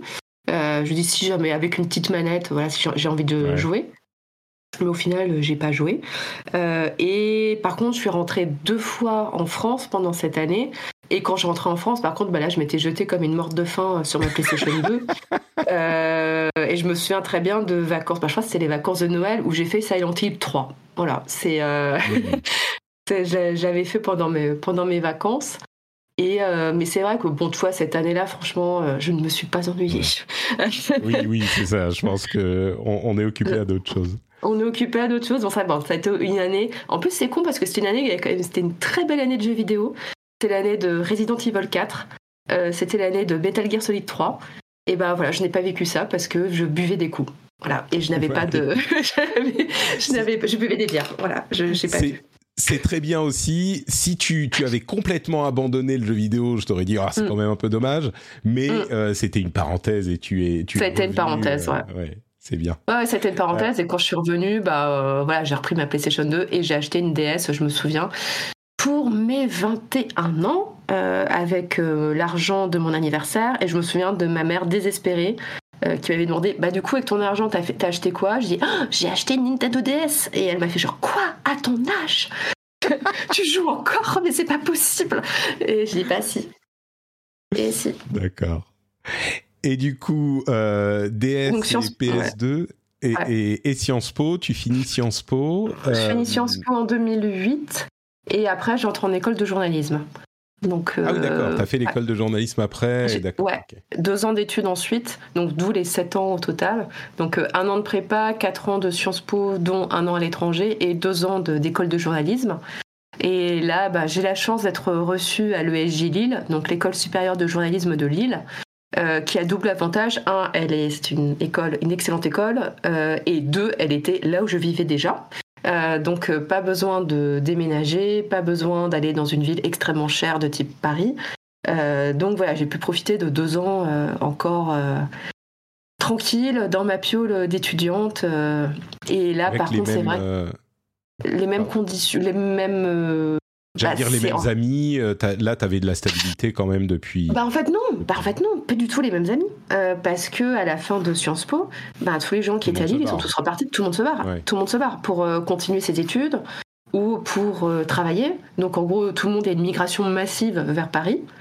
Euh, et moi, je reste à, je reste à Lille. Et euh, il y a peut-être, ouais, même pas une ou deux personnes que je connaissais qui étaient encore à l'école de journalisme. Mais sinon, c'était toute nouvelle vague de personnes. Et euh, mais du coup, je me suis fait des nouveaux copains, quoi. Ouais. Mais, mais c'est vraiment euh, quand c'est pas toi qui pars, euh, c'est les c'est c'est- C'est les ceux autres qui sont s'en vont. se Comment tu disais tout à l'heure, là, Faut faut pas La- s'attacher. faut pas s'attacher. faut pas s'attacher. euh. Mais oui, du coup, bah, tout le monde, tous mes copains de, bah, de Sciences Po, voilà, sont été, par- étaient partis. Euh, et mais après à l'ESJ, là, je me suis fait notamment de très très bonnes copines là-bas. Hmm. Et, euh, C'était- et- Et, c'était voilà. vraiment là, enfin, quand t'es parti pour Sciences Po, tu t'es dit, ok, maintenant mon rêve euh, que j'avais mis dans ma boîte en, en- en CM2 ou CM1, Mm. je le ressors et je veux devenir journaliste. Là, quand t'es parti, t'as fait Hippocagne, euh, Sciences Po, c'était pour ça. Ouais.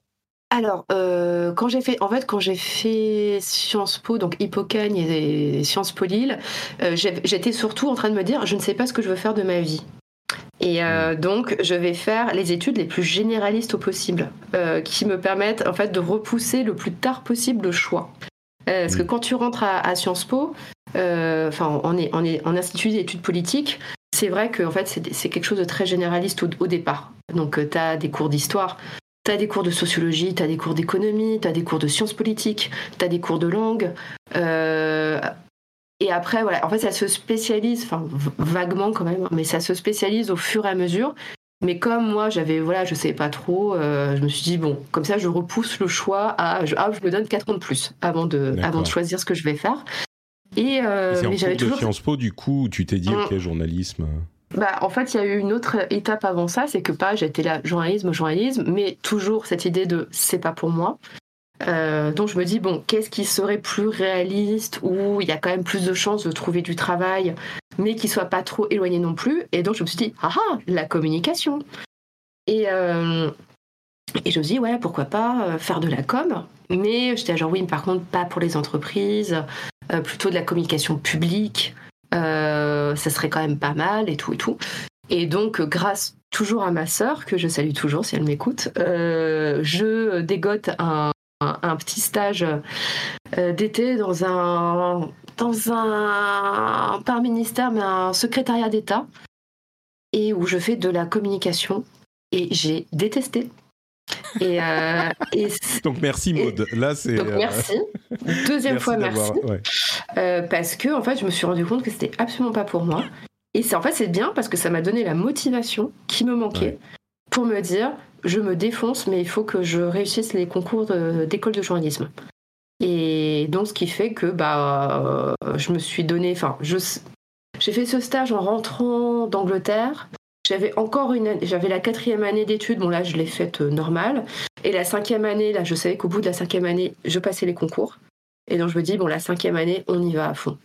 Et mmh. donc là, bah, j'ai révisé comme une barbare euh, les concours parce que c'est vraiment ben, pour ceux qui connaissent pas, mais les concours d'école de journalisme, bon, il y a plein d'épreuves différentes, mais il y a notamment la terrible épreuve de l'actualité, euh, où en gros, grosso modo, on te demande de euh, d'ingérer euh, de l'actualité des six derniers mois et d'être capable de recracher, genre qui a gagné telle compétition sportive, pourquoi y a-t-il eu telle tension entre tel pays et tel pays, quelle est donc cette crise qui s'est passé en février. Euh, enfin, et c'est des questions quand même assez précises. Il faut vraiment avoir suivi à fond tout ce qui s'est passé dans le monde et en France pendant à peu près six mois. Donc, euh, donc ce qui fait que ça demande beaucoup de temps. C'est un, c'est un, c'est un travail littéralement d'équipe.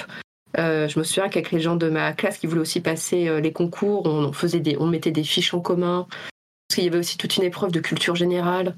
Euh, tu avais des fonds de cartes à compléter avec les noms des pays.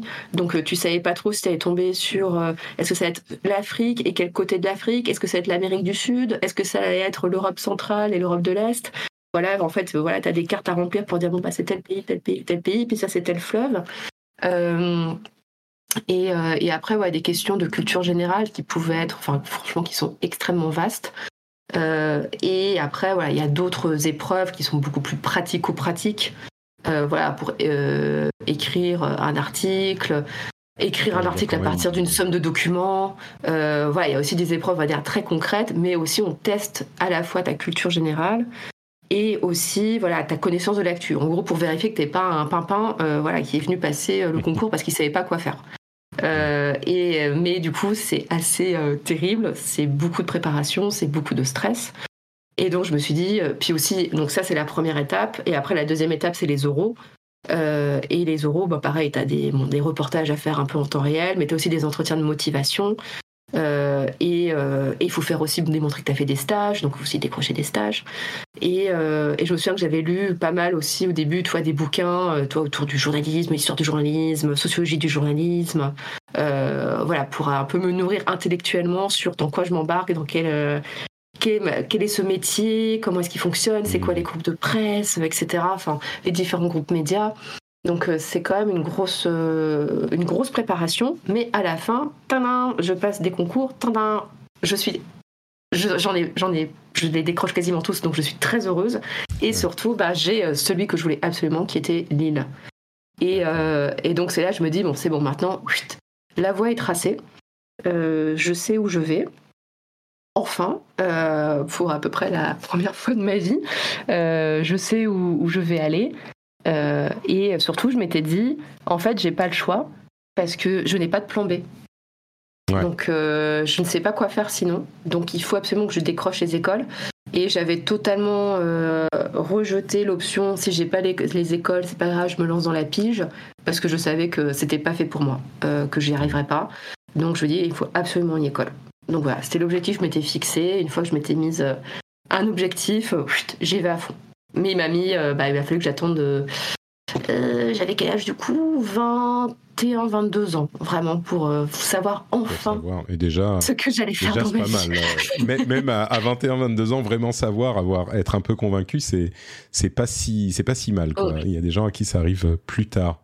Et du coup, j'ai l'impression que tu n'as pas eu beaucoup de temps pour jouer pendant cette période. École de journalisme, deux ans. Euh, ça, ça a l'air de, de s'être bien passé. Ouais. Et tu vas sur Paris après ça, c'est ça? Bah ouais, parce que bah, c'est un peu le destin euh, des diplômés de journalisme de partir à Paris. Euh, parce que, ben, après, voilà, ça, ça dépend comment t'envisages, qu'est-ce, que tu, qu'est-ce qui te plaît le plus dans ce métier.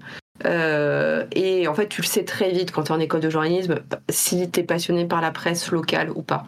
Euh, par la presse régionale. Si tu veux aller dans la presse régionale, go, euh, voilà, bah y vas, tu commences ta, carrière euh, soit chez France 3, soit chez France Bleu dans la radio, soit dans les journaux régionaux. et moi, je savais que c'était pas ce que je voulais faire. Je voulais bosser en national. Et malheureusement, nous sommes dans un pays où, pour faire du national, il faut être à Paris. donc, bah voilà, j'ai pas de choix. je pars à Paris en ayant euh, via mes stages euh, une assurance que je commencerai, euh, donc je commence au monde.fr, où j'ai la chance, en fait j'ai pu décrocher un stage quand j'étais en deuxième année d'école de journalisme dans la rubrique technologie du monde qui deviendra ultérieurement Pixel. Et avec Damien Leloup, qui a été mon, mon sensei. voilà, c'est lui qui m'a ouvert beaucoup de portes. Euh, donc voilà, qui m'a fait confiance euh, alors que voilà, j'étais encore une, simple étudiante. Et euh, voilà, qui m'a permis d'écrire mes premiers papiers TAC, qui m'a permis d'écrire mes premiers papiers jeux vidéo, alors que j'étais encore étudiante, et qui ensuite voilà, m'a permis de rentrer au monde.fr. à la base, j'étais au desk. Euh, donc, ce qui est vraiment en fait le, on va dire le métier d'entrée maintenant dans le dans le, enfin, dans le métier de journalisme. Voilà, généralement tu commences par le desk. Donc le desk, qu'est-ce que ça veut dire? Euh, bah, C'est les gens qui font les articles que vous avez sur tous les sites internet des grands médias, euh, qui a de, on va dire le truc de base, c'est la sélection des dépêches AFP. Sur voilà, on va les reprendre, on va les enrichir, on va mettre une photo, on va changer le titre, blablabla. Et puis après, voilà, ça les, papiers gratuits qui sont faits pour les sites web. Ça va être de tenir des lives. Euh, ça va être euh, voilà d'être sur l'actu chaude, tenir des lives. En fait, moi, je suis rentrée dans le métier euh, au moment où le format live apparaissait. C'était quelque chose de très, de très très nouveau en France. Et à l'époque, on avait des. On t'entend plus très bien, Chloé. Oui, pardon, pardon. En fait, je. Une seconde. Il y a ton chat qui, qui t'a sauté dessus. Non, j'essaie juste d'allumer la lumière. D'accord. Euh, voilà, je reviens. Euh, donc, euh, je rentre dans le métier, donc je rentre dans le métier en 2010. Et c'est l'année où le live apparaît en fait comme format dans les, sur les sites français. Et ça a été, une, ça a été ma chance en fait, parce que ça m'a permis, c'est ce qui m'a permis de rentrer au Figaro.fr juste après. Euh, parce que j'avais cette expérience que j'avais acquise au monde.fr que le Figaro n'avait pas encore tout à fait, parce que c'était vraiment un, un, moment de bascule dans les rédactions web. En fait, moi j'ai eu beaucoup de chance parce que je rentre dans le métier de journalisme web au moment où les rédactions ont besoin de journalistes web. Euh, et du coup, toi, c'était parce que tu étais, plus jeune et que tu étais familière de, de l'Internet et des ordinateurs multimédia. Euh, et c'était un truc qui, que tu, ils avaient besoin de jeunes qui connaissaient, c'est ça? Ils avaient besoin à ce moment-là de, bah de... Parce que les rédactions web existaient déjà depuis quelques années, mais c'était encore tout petit. Mais c'est le moment où ça y est, donc en 2010, vraiment, les sites web d'information commencent à prendre vraiment leur essor et euh, deviennent vraiment de plus en plus importants. Euh, moi, j'ai connu l'époque où, enfin, euh, j'ai connu la fin de l'époque où le, le, pardon, les services web étaient un peu planqués dans un coin. On ne sait pas trop où ils étaient par rapport aux rédactions print.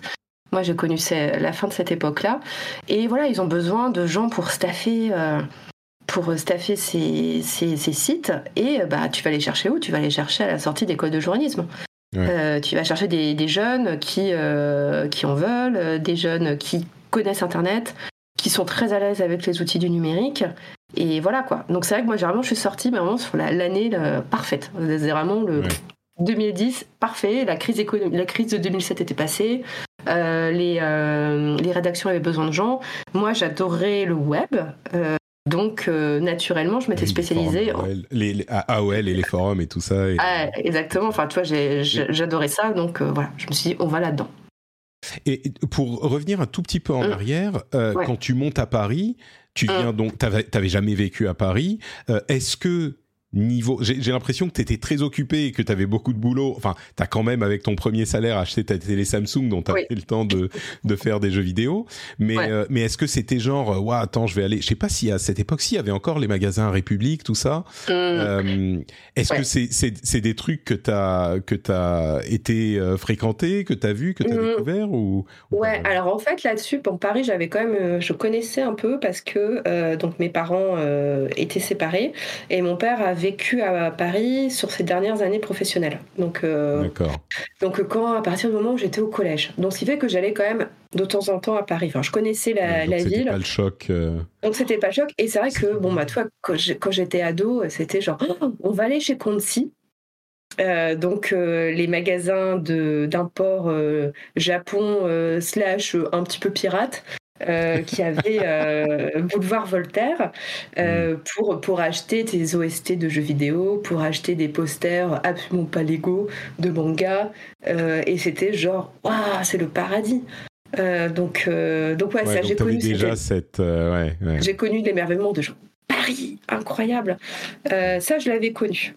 Je l'avais connu, j'avais connu en amont. Et puis aussi, toi, j'ai fait ma première Japan Expo, j'avais 18 ans oui, euh, d'accord. donc, tu avais. Euh, donc, je, je connaissais. pas quand tu es euh, arrivé à, à, quoi, 22, 23 C'était pas genre, ok, je, je Non, ça n'a pas été les lumières de la ville, genre, waouh. D'accord. non, non, non. Puis il y avait quand même aussi des nerderies à Lille. voilà, il y en avait quand même aussi un petit peu. Hein. Des, des, des, magasins de jeux, des trucs comme ça. Bien sûr. Il y avait. Bon, pas évidemment pas autant, mais il y avait quand même, il y avait quand même de quoi se mettre des choses sous la dent. Et, euh, et, ouais, donc du coup, bah, quand j'arrive à quand j'arrive à Paris, euh, donc ouais, j'ai déjà un peu cette expérience de la ville. En plus, tu vois, j'ai dû faire des stages en amont, donc j'ai fait pas mal de stages à, à Paris quand j'étais étudiante, ou de petits mmh. boulots d'été aussi. Euh, et, et j'ai été hébergée bah, par cette copine qui, que j'avais rencontrée sur les forums Final Fantasy. bah voilà, je la remercie mille fois parce qu'elle m'a hébergée pendant que je faisais mes, mes stages non, non rémunérés ou, euh, ou mes boulots, euh, mes boulots d'été. Et c'est comme ça que, euh, anecdote, je me suis retrouvée. Ah oui, ça faut que je t'en parle. J'ai fait un stage quand j'étais en fin de quatrième année dans un site de jeux vidéo. Ah ah Ah mais voilà, on dit bien. J'ai fait un stage chez Tom's Games. Et Tom's Games, d'accord. Donc c'est un, un, site qui aujourd'hui n'existe plus, mais c'est peut dire que c'est un site qui a vu passer mais un nombre de journalistes encore débutants qui aujourd'hui sont un peu partout. Euh, notamment, j'en ai retrouvé un récemment qui maintenant bosse chez Politico. Et ah je l'ai croisé, euh, donc Politico, euh, grand média très sérieux sur les politiques européennes, etc. Et je l'ai croisé à une soirée. Et en fait, bon, moi, je ne l'ai pas reconnu. Et il m'a dit genre, Chloé, j'étais stagiaire juste après toi chez Tops Games. donc le truc absolument improbable. Et, euh, et, donc, ouais, donc chez Tom's Games, en fait, c'est parce que bah, j'avais. Euh, euh, en fait, j'ai toujours bossé ou fait quelque chose sur les, la pause estivale quand j'étais étudiante. généralement, souvent pour me faire un peu d'argent. Et, là, cet été-là, je me suis dit, bon, j'ai trois mois, qu'est-ce que je fais? Et là, je tombe sur une petite annonce, site de jeux vidéo, Tom's Games, cherche rédacteur en stage. Et là, je me dis. Ce fait pour moi, jeu vidéo. Bah, je me dis, bah allez, je tente quoi. Donc euh, j'envoie ma candidature, j'envoie un test de jeu. Vu que je lisais à fond la, presse jeu vidéo, je savais exactement ce qu'ils recherchaient. Et donc, euh, et donc voilà, bah, j'ai décroché mon stage là-bas. Donc mon rédacteur en chef, c'était Bruno euh, Bruno Penn, qui ensuite ah a été, ouais, ça a été, aussi un de mes sensei. Euh, voilà, Bruno. Euh, et après, bah, il y avait Sylvain Tasté qui euh, bossait avec, oh qui était dans cette rédaction. Ah non, mais il y avait plein de stars. Hein. Fabio Beviaca aussi qui était là-bas, qui maintenant bosse chez Yacht, si je dis pas de bêtises, mais qui a été aussi juriste jeux vidéo chez Joystick. Enfin bref, voilà, je, fais mon stage de trois mois dans ce site de jeux vidéo où je fais vraiment bah, tous les attendus, donc de la news, du test, de la base de données, euh, la fameuse BDD, euh, euh, voilà, faire des après-midi à chercher des wallpapers pour mettre sur le site. parce qu'à l'époque, les télécharger des wallpapers, c'était très important pour, pour les gens. Et, et voilà, donc c'était une première source. Et je suis allée à l'ancêtre de la Gamescom aussi. Ça, c'était un souvenir extraordinaire. Donc on avait été, on était parti en voiture depuis Paris. On a fait un road trip jusqu'à Leipzig, donc quand même jusqu'à l'autre bout de l'Allemagne. On a pris la voiture et on a couvert. Euh, donc ça s'appelle la Game, la Game, Gameco, Game, Game hmm, Connection, comme ça. Je m'en souviens. plus, euh, c'était. Mais c'était du coup c'était en 2007 si je dis pas de bêtises. Et ouais, j'ai découvert un salon de jeux vidéo euh, alors que j'étais stagiaire avec toute cette, cette, fine équipe. Et c'était génial parce que, enfin, tu vois, on n'avait pas de wifi dans l'hôtel. Enfin, c'était n'importe quoi. Donc, on écrivait nos. on, écrivait nos articles bah, tu vois, en mode déconnecté. C'est le matin, quand on arrivait dans le, dans le salon, bah, on utilisait le wifi pour envoyer nos articles à Paris. Enfin, c'était, euh, c'était vraiment Et c'était pas, c'était pas aussi instantané. Tu n'avais pas besoin de couvrir la news dans l'heure euh, quand il y avait les, les annonces ou les trucs. Non, non mais parce que non, c'était c'était pas comme ça. C'était pas encore comme ça à ce moment-là. T'arrives du coup euh, à Paris dans la presse, tu, tu le disais tout à l'heure, euh, à un moment où il y a vraiment cette transition qui commence à se faire, y compris dans la presse euh, traditionnelle, euh, les grands médias nationaux, qui jusque-là, euh, je sais pas si on peut dire qu'ils avaient un peu la tête dans le sable ou ils, ils étaient lents. Évidemment, c'est compliqué de, de naviguer, de faire virer ces, ces, ces gros paquebots. Et ils étaient, ils comptaient énormément sur le print, mais t'arrives au moment où ils commencent à vraiment mettre en avant les rédactions web, à construire leurs mmh. rédactions web. Mmh. Et, du coup, j'en viens à la question euh, que je voulais te poser depuis le début. Une euh, jeune étudiante qui euh, aime le web, qui aime les jeux vidéo, qui a fait des road trips jusqu'à Leipzig pour couvrir des, conférences de jeux vidéo, qui débarque au milieu du monde du Figaro. Est-ce que c'était choc des générations? Est-ce que, enfin, comment ça s'est passé? Quoi, cet aspect-là euh, parce que encore, je suis sûr que quand les jeunes journalistes arrivent, il y a toujours des, des, des, des petites différences, c'est normal. Mais là, c'était vraiment une période charnière, quoi. Et c'était les, les, les, nouveaux et les, les anciens. Donc euh... ouais, bah en fait, euh, quand je suis arrivée, déjà quand je suis arrivée, il y avait quand même encore une séparation hein, entre vraiment le, le, web et le print, euh, donc comme on dit. Donc le papier, le web ne se parlaient pas. Euh, très très peu. C'est venu progressivement, hein, mais euh, quand je suis arrivée, il y avait quand même une sorte de, mur, euh, de mur de Berlin entre les, entre les deux rédactions. C'était deux mondes assez différents. Mais par contre, alors le fait que déjà que j'aime le web, que j'aime la culture web, que j'aime bien la tech, eh ben ça a été une super opportunité pour moi. parce que en fait, ça te permettait à cette époque-là, et je pense que c'est encore le cas aujourd'hui, un peu de te démarquer des autres. Parce qu'en fait, quand on sort l'école de journalisme, c'est toujours je veux être journaliste politique. Je l'ai dit pendant les concours. Voilà, je, l'ai dit, je veux être journaliste politique. Je veux être journaliste politique, je veux être grand reporter, je veux faire du reportage mmh. international, euh, je veux être journaliste culturel, etc., euh, etc. Et moi, j'étais à genre, euh, bah moi, j'aime bien le web et j'ai envie d'être journaliste tech. Donc, ouais, donc même, même parmi les gens de ta promo, de ta, de ta mmh. génération, qui sortent d'école de journalisme, la plupart sont euh, visent le journalisme politique, le grand reportage, etc. Euh, le... Alors pour, pour, te, pour te dire euh, à quel point là-dessus j'étais un peu différente des autres, des autres gens de ma promo, j'avais un surnom dans la, dans la promo, j'étais la geekette. D'accord. Oui, bon. J'étais la geekette et c'était le, c'était en fait à l'époque parce que c'était la grande époque du blog et pour dire à quel point ça. T'avais ton Skyblog? Alors, j'avais eu un Skyblog, évidemment, quand j'étais au, au euh, quand j'étais étudiante, mais quand même, ouais. Mm. c'était avant le Skyblog, mais surtout quand on est rentré en école, on avait des premiers cours de journalisme web, et donc on nous avait demandé d'ouvrir un blog, et donc c'était un blog sur, euh, qui était hébergé par 20 minutes. Et euh, c'était à l'époque où, tu sais, les, les, sites de médias hébergeaient des blogs, et parfois ils sélectionnaient des articles, enfin des posts qui avaient été faits sur ces blogs-là pour les mettre sur leur homepage. Hmm. Évidemment, tu n'étais jamais rémunéré, mais, mais voilà. Mais du coup, bah, on avait tous notre, notre blog sur 20 minutes. Et bah, ça arrivait que bah, voilà, je me, certains de mes articles, parce que moi, donc ça s'appelait La Geekette. Et, et sur la Geekette. Bah oui, donc la geekette, j'écrivais des articles sur le jeu vidéo, sur la tech, sur des trucs de culture. Tu vois, c'était à l'époque de la culture LOL. Euh, voilà, toi, les, les Nyan Cat et compagnie. Hmm. Euh, donc, toi, j'écris des articles dessus et ça m'arrivait de temps en temps, bah, du coup, de me retrouver sur la homepage de, de 20 minutes parce que j'avais été sélectionnée, tu vois, dans la sélection, euh, nos internautes ont, du talent. Grosso modo, c'était un, hmm. un peu ça. D'accord. Et, euh, et, donc, donc ça t'a servi euh, quand t'es arrivé, euh, quand es arrivé dans les rédactions traditionnelles. C'était mhm. genre, ok, bon, il y en a une qui connaît, il y en a une qui maîtrise, on va la prendre dans cette équipe. Et, bah, en fait, tu vois, j'avais fait mon stage au, au monde.fr, donc dans la rubrique tech. Donc déjà, bon, je savais ce que je faisais. et après, bah, en fait, quand j'ai commencé, quand tu vas sur les desks, tu, tu dois être généraliste. Donc euh, les desks actu, euh, donc bah, tu fais du fait divers, de la politique, de l'actualité générale, de nouvelles réformes du gouvernement, de l'international. L'époque où j'ai commencé au desk, il y avait beaucoup de crash d'avions. Je ne sais pas pourquoi. donc j'étais devenue un peu spécialiste crash d'avions.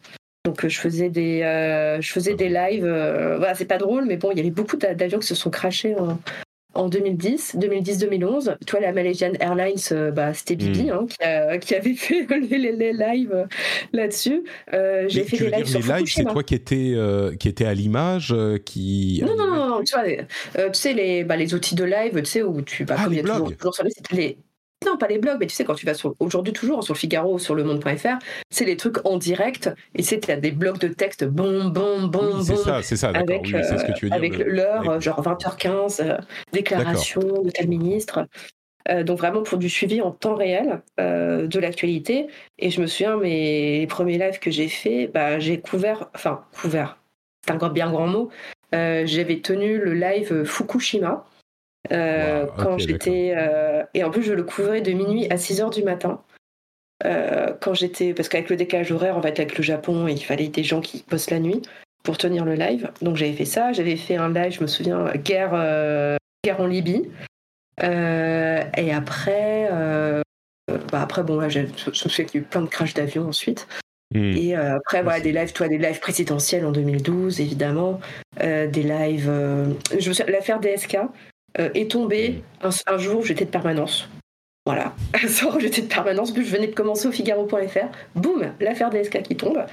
Euh, mais voilà, tu vois, en fait, on est. Euh, ces postes-là, en fait, c'est les, les, petites mains. mais c'est comme ça qu'on apprend le métier.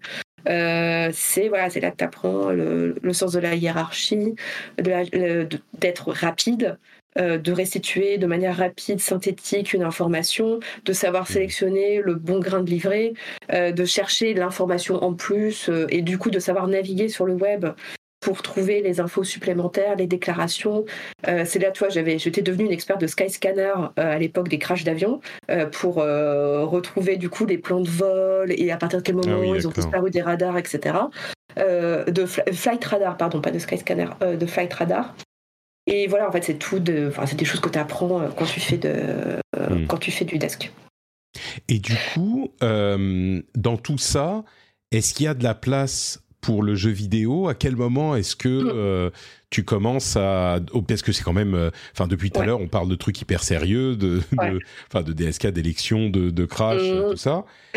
Est-ce ouais. est qu'il y a des, des oui des news euh, industrie gaming? Est-ce que parce que oui comme je disais la question que qui qui me qui me travaille un petit peu c'est euh, est-ce que les gens qui sont responsables envers lesquels tu dois rendre des comptes euh, si tu, à quel moment tu vas leur dire ah mais là il y a Nintendo qui a annoncé un truc, euh, ça mm. serait quand même bien de faire un papier dessus. Bon, on n'est plus en 80, en, je sais plus quand les jeux vidéo c'est pour les bébés, c'est machin. On comprend que c'est une euh, grosse industrie, ah oui. mais mais il y a un moment, tu, tu, tu proposes ce genre de choses, mm-hmm. comment t'es reçu? J'aimerais savoir comment le, le parce que je, suis un peu long, mais à cette époque où il y a la transition, euh, c'est pas encore hyper. J'ai l'impression que c'est pas encore. En, tout cas, ça n'existe pas vraiment les rubriques jeux vidéo sur les médias généralistes. C'est encore euh, traité par des médias spécialisés. Eh bien, c'est faux. D'accord. C'est faux. Euh, c'est faux. Euh, en tout cas, euh, bon, par exemple, Libération a une tradition de traiter le jeu vidéo depuis très longtemps. pour Le Monde, donc, comme j'avais commencé dans la rubrique technologie, il traitait du jeu vidéo. Donc ça, c'était traité. et en fait, quand j'ai commencé à travailler vraiment au monde.fr, donc j'ai fait quelques mois, j'étais au desk, et ensuite j'étais basculée sur la rubrique technologie, où bon là, ça m'arrivait d'écrire des papiers jeux vidéo, euh, notamment euh, bah, des tests, parce qu'à l'époque, voilà, il commençait à faire des tests de jeux, mais aussi, enfin, je me souviens que j'avais fait un truc sur le jeu vidéo en Russie, je ne sais plus pourquoi, euh, que j'avais fait un reportage à Lille sur un studio de jeu, que j'avais écrit un, un portrait de, du studio de jeux indépendant Arkedo, euh, qui euh, depuis a fermé, a fermé ses portes, mais c'est comme ça que j'ai rencontré euh, ben, un des fondateurs du studio qui est devenu un très bon copain par, par la suite. Mm. et enfin voilà, en fait, il y avait ce côté, voilà, jeu vidéo, pas de problème. Et ensuite, quand je suis arrivée au Figaro, c'est là en fait où un peu pas mal de choses se sont jouées à ce moment-là. en fait, j'étais dans une rédaction où déjà côté print, ils traitaient le jeu vidéo, mais depuis hyper longtemps. Et en fait, elle était traitée pas du côté culture, mais du côté économique. Euh, donc, il y a toujours eu des papiers sur l'industrie du jeu vidéo au Figaro Économie. Ça a toujours existé. Euh, mon ancien rédacteur en chef allait à l'E3 euh, au début des années. Dans les années 2000. il y allait. Peut-être même au début des années 2000. Il y a quelqu'un de son équipe qui, du coup, était le journalisme. Lui, faisait informatique, enfin boîte d'informatique et aussi les boîtes de jeux vidéo. Donc après, c'était lui qui allait à l'E3, qui couvrait ça de manière mmh. business, qui faisait des interviews du patron, des patrons de Nintendo quasiment tous les ans. Euh, enfin voilà, en fait, il y avait vraiment cette culture jeux vidéo business très ancrée au Figaro. Donc là-dessus, en fait, j'ai jamais aucun problème parce que c'était historique en fait. Ouais, et, pas... c'est marrant c'est marrant parce que en fait c'est vrai je dois vraiment je devrais le savoir parce que quand je travaillais chez Blizzard à l'époque on avait effectivement mm. des gens du monde du Figaro qui venaient euh, aux, présentations ou pour des, press tours etc mais, en plus à l'époque ça, appartenait à Vivendi donc euh, tu vois c'était boîte française grosse boîte française du CAC et tout donc euh, oui, en fait, il y avait, enfin, c'était naturel de, de, parler de tout ça. Ouais. Et, et mais, mais moi, j'avais cette image que bon, euh, ok, on les laisse s'amuser, on va mettre le papier, euh, enfin, on va mettre l'article perdu un petit peu dans, dans le journal, mm. et les trucs sérieux, c'est autre chose. En fait, c'est c'est pas le cas. tu me dis par exemple ton rédac chef il allait à le 3 je je cette image qui est visiblement un, un, a priori faux qui a une sorte de segmentation euh, dans les sujets, genre le jeu vidéo, il y a les gens qui aiment le jeu vidéo, et les, les autres, qui sont les gens sérieux, qui vont parler de politique, d'économie, de, de guerre et de machin. Et bon, euh, ça, ok, vous, vous aimez bien, mais il y a, y a, une sorte de mur comme ça. Euh, ou pas de mur, mais que c'est déconsidéré, voilà, que c'est déconsidéré par les autres vrais entre guillemets journalistes pendant très longtemps. Et, et là, j'ai l'impression que tu. Est-ce que c'est carrément pas le cas? C'est juste que c'est traité quand même depuis longtemps, ou même euh, tu, tu c'est un une rubrique comme la rubrique sport, la rubrique, euh, j'en sais rien moi, cinéma, qui a autant de légitimité en, quand t'arrives. Oui, euh, et en plus, après il n'y a pas de, il a pas de rubrique jeux vidéo. C'est hmm. intégré donc chez nous dans la rubrique technologie. Euh, il y a eu beaucoup de, questions, c'est genre est-ce que c'est média, est-ce que c'est technologie? Donc ça qu'il a un peu basculé le jeu vidéo d'une rubrique à une autre, mais comme c'est la même mhm. équipe, voilà, ça changeait pas grand-chose. Donc c'est vrai que des fois c'est en média, des fois c'est en tech. Mais en fait non, il y a toujours cette légitimité et c'est vrai que bon là je fais un petit fast-forward, mais euh, quand je suis passée au print en 2014, donc naturellement bon j'ai repris euh, l'industrie du jeu. en plus d'autres attributions. Et mais tu vois, j'ai jamais aucun souci à passer des papiers, euh, d'autant que en fait on m'a toujours dit, tu t'y connais, on te fait confiance, si tu estimes que c'est important, on y va. Euh, donc euh, et j'ai toujours eu la place que je voulais avoir. j'ai eu la chance d'avoir des rédacteurs en chef qui ont toujours poussé ces sujets, qui les ont défendus en disant c'est une énorme industrie, ça brasse beaucoup d'argent, c'est normal qu'on en parle. et que bah oui, on fait des doubles pages business du jeu vidéo dans le dans le journal. Euh, quand, bah, tu vois, je me souviens à, l'époque où j'allais à l'E3, euh, bon, bah, l'E3, avant de partir, j'avais toujours ma double page dans le Figaro Économie pour refaire un peu un point sur les gros mmh. chiffres du secteur, c'est quoi les enjeux de cette E3, la guerre des consoles, etc. etc. Et mais bon, tout, tout ça, c'était quelque chose qui existait historiquement au Figaro Économie. Et du coup, je reviens en arrière quand je suis rentrée en 2010. Donc là, j'étais au web. Et du coup, nous, web, ben, tu vois, il fallait pas qu'on marche sur les pieds du Figaro Économie. Euh, donc, quand on traitait le jeu vidéo, on le traitait un petit peu autrement. Et en fait, là, j'ai eu la chance, quand je suis arrivée, euh, il y avait un journaliste qui est toujours là, euh, qui maintenant est à la, tête du service photo, qui s'appelle Adrien Guillotot et qui avait un blog, pareil, grande époque du blog, qui avait un blog hébergé sur le Figaro qui s'appelait Le joueur se lève. Donc peut-être que ça rappellera des souvenirs à des gens. Et donc voilà, il faisait, euh, il écrivait sur le jeu vidéo sur ce, sur ce blog. Et quand je suis arrivée, il m'a dit Ah, Chloé, je sais que tu aimes bien le jeu vidéo, je sais que tu écris sur le, sur le jeu. N'hésite pas, euh, voilà, si tu as des, des, idées, des envies, euh, en plus de mon boulot sur le desk, de proposer des papiers. Et donc c'est comme ça que bah, voilà, j'ai publié pas mal de papiers sur le, le jeu, sur le Figaro.fr. À un moment donné, on a fait des tests de jeux. Euh, bon, on a arrêté au bout d'un an parce que c'était juste, euh, on y arrivait, enfin, c'était très compliqué euh, à mettre, à mettre en œuvre.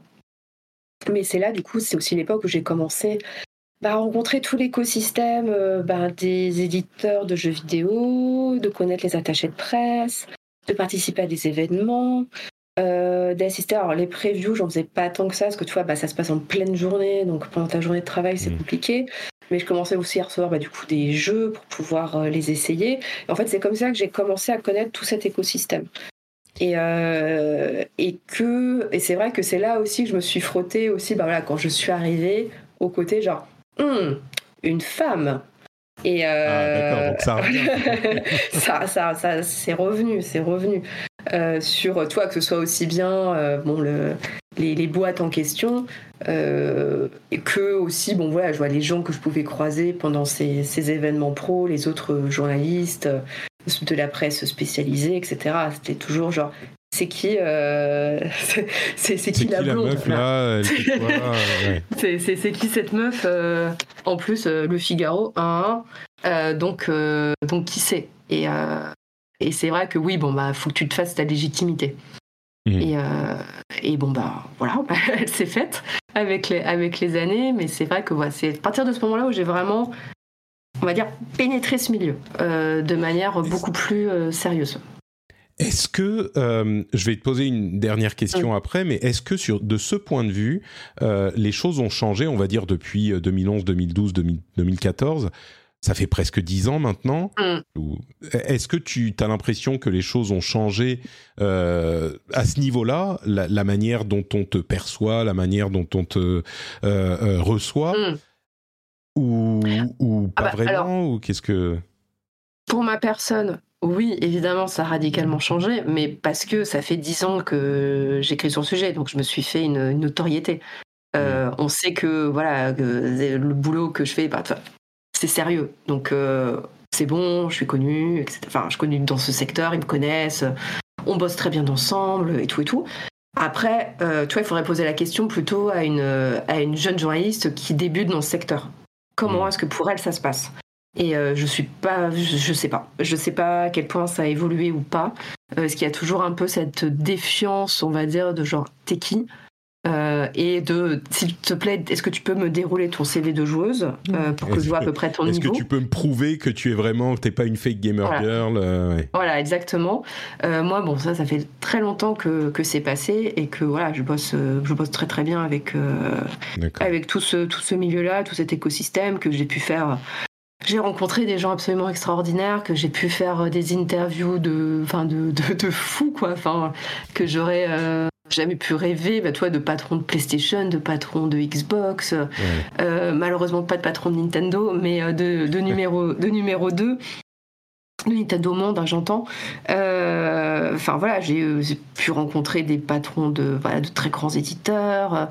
Enfin, c'est quand même un rêve en fait quand tu. Mais c'est ça. C'est que c'est avec ça que je vais qu'on va conclure peut-être. Mm. on, on tu, as, tu fais tous tes papiers sur la tech aussi, et essentiellement tu travailles sur la tech, mais il y a toute cette partie jeux vidéo qui est assez, euh, assez large, et, et c'est finalement un petit peu, enfin je sais pas si c'est le rêve, mais c'est un truc que euh, la petite Chloé de 5 ans qui découvre la Master System et hmm. qui met ses gants pour pas se faire mal au pouce, euh, tu, bon, elle a pas, elle a pas vraiment idée de ce, ce, que ça pourrait représenter, mais elle aurait pas pu imaginer qu'un jour ça devienne vraiment ton, ton, ton métier et ta vie.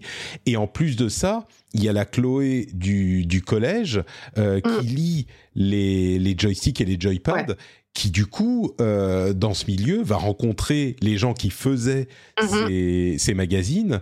Et ça aussi, c'est un petit peu, euh, enfin, ça doit, ça doit faire bizarre et cool. Bon, maintenant, tu es habitué, donc c'est normal. Euh, tu, non, mais oui, c'est plus impressionnant, mais.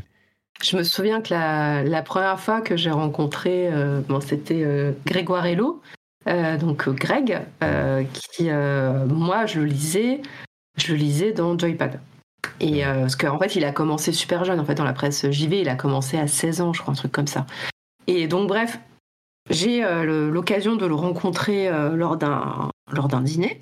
Et, et, du coup, voilà. Pour, pour ceux qui ne savent pas, pardon, c'est Grégoire c'est Golden Greg, que la plupart des gens connaîtront pour Soumis à la scène Turbo aujourd'hui. Ouais, aujourd'hui, il était chez Gamecult pendant très longtemps en tant que pigiste, etc., etc. Et donc, bref, c'est une légende de la, on va dire, du, journalisme jeu vidéo côté jeu japonais. Et donc, bon, voilà, j'ai l'occasion de, le rencontrer, euh, bon, super sympa et tout. Et je dis à la personne qui nous a, qui nous a introduit, je dis, ah putain, c'est génial parce que Greg, en fait, je le lisais quand j'étais gamine. Et donc, lui, en fait, il a pris comme genre, putain, le coup de vieux que je me prends. là, là, il me dit, ah, je te lisais quand j'étais au collège. Et euh, donc, et donc, donc, voilà, donc depuis, bon, Greg, Greg c'est un bon copain euh, depuis, mais c'est vrai que ça, enfin, c'était marrant, en fait, de rencontrer un peu tes idoles d'adolescence, de, voilà, de les rencontrer en vrai. Et dire ah! C'est genre ah c'est TSR de Joypad et euh, c'est euh, donc ouais c'est c'est c'est super c'est super marrant en fait les gens que tu lisais bah voilà ensuite de les croiser en vrai euh, et peut-être de discuter un petit peu avec eux parce que bah en fait ils évoluent maintenant dans la même t'évolues dans la même sphère qu'eux Ouais, c'est ça. T'es es devenu un, es devenu une adulte et tu es mm. euh, dans les mêmes, euh, enfin, tu fais le même travail qu'eux, donc tu les rencontres et c'est des gens normaux. C'est marrant parce que moi, je j'ai une expérience qui est un petit peu euh, similaire d'une certaine manière avec les podcasts où j'écoutais des gens qui sont alors dans, dans, des podcasts connus et qui font des podcasts, enfin surtout en anglais euh, et je les écoutais pendant des, des, des, mois, des années. Et puis quelques temps après, j'ai fini par les rencontrer. Et puis je suis allé sur leur podcast. Mm. Et, euh, et, et c'était pareil, un petit peu genre, mais comment est-ce que moi, euh, je suis sur cette émission et je passe du temps avec un tel, on va boire des coups, et, etc. C'était... Mm. Et alors là, je vais, je vais juste, c'est vraiment pas pour euh, faire, pour faire genre, mais il y a eu une ou deux fois, pas souvent, quand je bossais chez Blizzard, on faisait des press tours et, mm. euh, et donc il y avait euh, des gens pas hyper connus, mais des gens de Blizzard, de, game director, machin, pour des jeux. Et on faisait des press tours et il y avait des journalistes. Moi, je bossais donc avec le PR France. Il y avait des journalistes qui venaient et ils venaient donc pour passer pour faire des interviews, pour donner des interviews. Enfin, pas donner, mais faire des interviews et ils allaient voir le Pierre France et ils disaient ah mais c'est Patrick Béja le mec d'Azeroth.fr je l'écoutais quand j'étais euh, quand j'étais gamin tu vois pareil exactement et donc moi j'étais bon à la fois très fier parce que ah, tu veux pas parler au mec qui fait Diablo 3 tu t'intéresses à Patrick mm. Béja donc évidemment j'étais fier et puis en même temps mais euh, c'était pas il y a si longtemps que ça, qu'est-ce que tu racontes C'est marrant. Mais tu vois, le côté genre, waouh, je suis euh, incroyable que je le croise. Maintenant, toi, j'ai ça avec les journalistes américains. Euh, hmm. que notamment bon, je peux croiser à l'E3 je suis genre ah mon dieu c'est les gens de Polygone! Et euh, donc ça c'est rigolo. Et aussi euh, j'ai eu la j'ai pu interviewer Jason Schreier quand il a il était venu en France pour, la sortie pour son livre pour la version française de son livre. Donc du coup je l'ai interviewé. Donc j'étais super contente parce que j'adore vraiment son boulot. Et je l'ai quelques mois plus tard, je suis à l'E3 et en fait on se, enfin je le, je le vois à une soirée et du coup, ça m'a fait il m'a vu, puis il m'a dit Ah, je crois qu'on s'est déjà croisé quelque part et tout. Je dis Oui, je vous avais interviewé à Paris pour votre livre. il m'a dit Ah oui, d'accord, c'était ça. Bon, puis après, bon, small talk à l'américaine. Euh, mais j'étais genre Oh, Jason c'était souvenu de moi. Donc j'étais trop contente parce que tu vois, c'est Jason Schreier, c'est la légende du journalisme jeu vidéo, quoi. Enfin, côté business et tout, il bosse pour Bloomberg maintenant, donc donc c'est à l'époque il était pas encore chez Bloomberg, il était toujours chez Kotaku, mais c'était genre oh, incroyable. C'est le mec que je lis tous les jours. Mais c'est ça, et, et j'imagine, je suis sûr que tous les, tous les, les, comment dire, toutes les communautés de euh, hobby ou de d'activités particulières ont leur personnalité connue euh, qui leur mm. parle énormément et qui ne dirait rien à, la population générale. Mais c'est vrai que nos idoles, c'est des, des, gens comme ça qui sont pas parti, particulièrement, euh, euh, enfin c'est pas des, des, des, je sais pas des stars de cinéma ou des chanteurs qui remplissent des stades ou. Mm. Et, et, mais nous, si on les voit, tu vois, moi c'était pareil quand j'ai commencé à bosser chez Blizzard et que je suis allé bosser avec des développeurs de Blizzard. Bon, enfin c'était avant que tout ça ne se casse la gueule dans mon esprit, mais mm. bosser avec des développeurs de Blizzard et quand je vois, euh, je passe du temps avec Jeff Kaplan ou avec Chris Metzen ou avec, euh, tu vois, et c'était genre, mais oh mon dieu, j'ai vu ça. c'est un petit mec avec des lunettes un peu geek, euh, c'était marrant quoi. Et donc. Bah oui, mais t'es ouais, es en mode, je reste cool, mais à l'intérieur, c'est genre. et donc toi, ça t'a fait pareil aussi avec les journalistes, les anciens journalistes. Ouais, et puis même après aussi les, les, développeurs. Tu vois, là où j'étais aussi en, en feu, c'était pour la sortie de Final Fantasy VII Remake, on revient toujours à Final Fantasy VII, euh, bah, j'avais pu interviewer euh, Kitase, donc euh, le, réalisateur du, du set.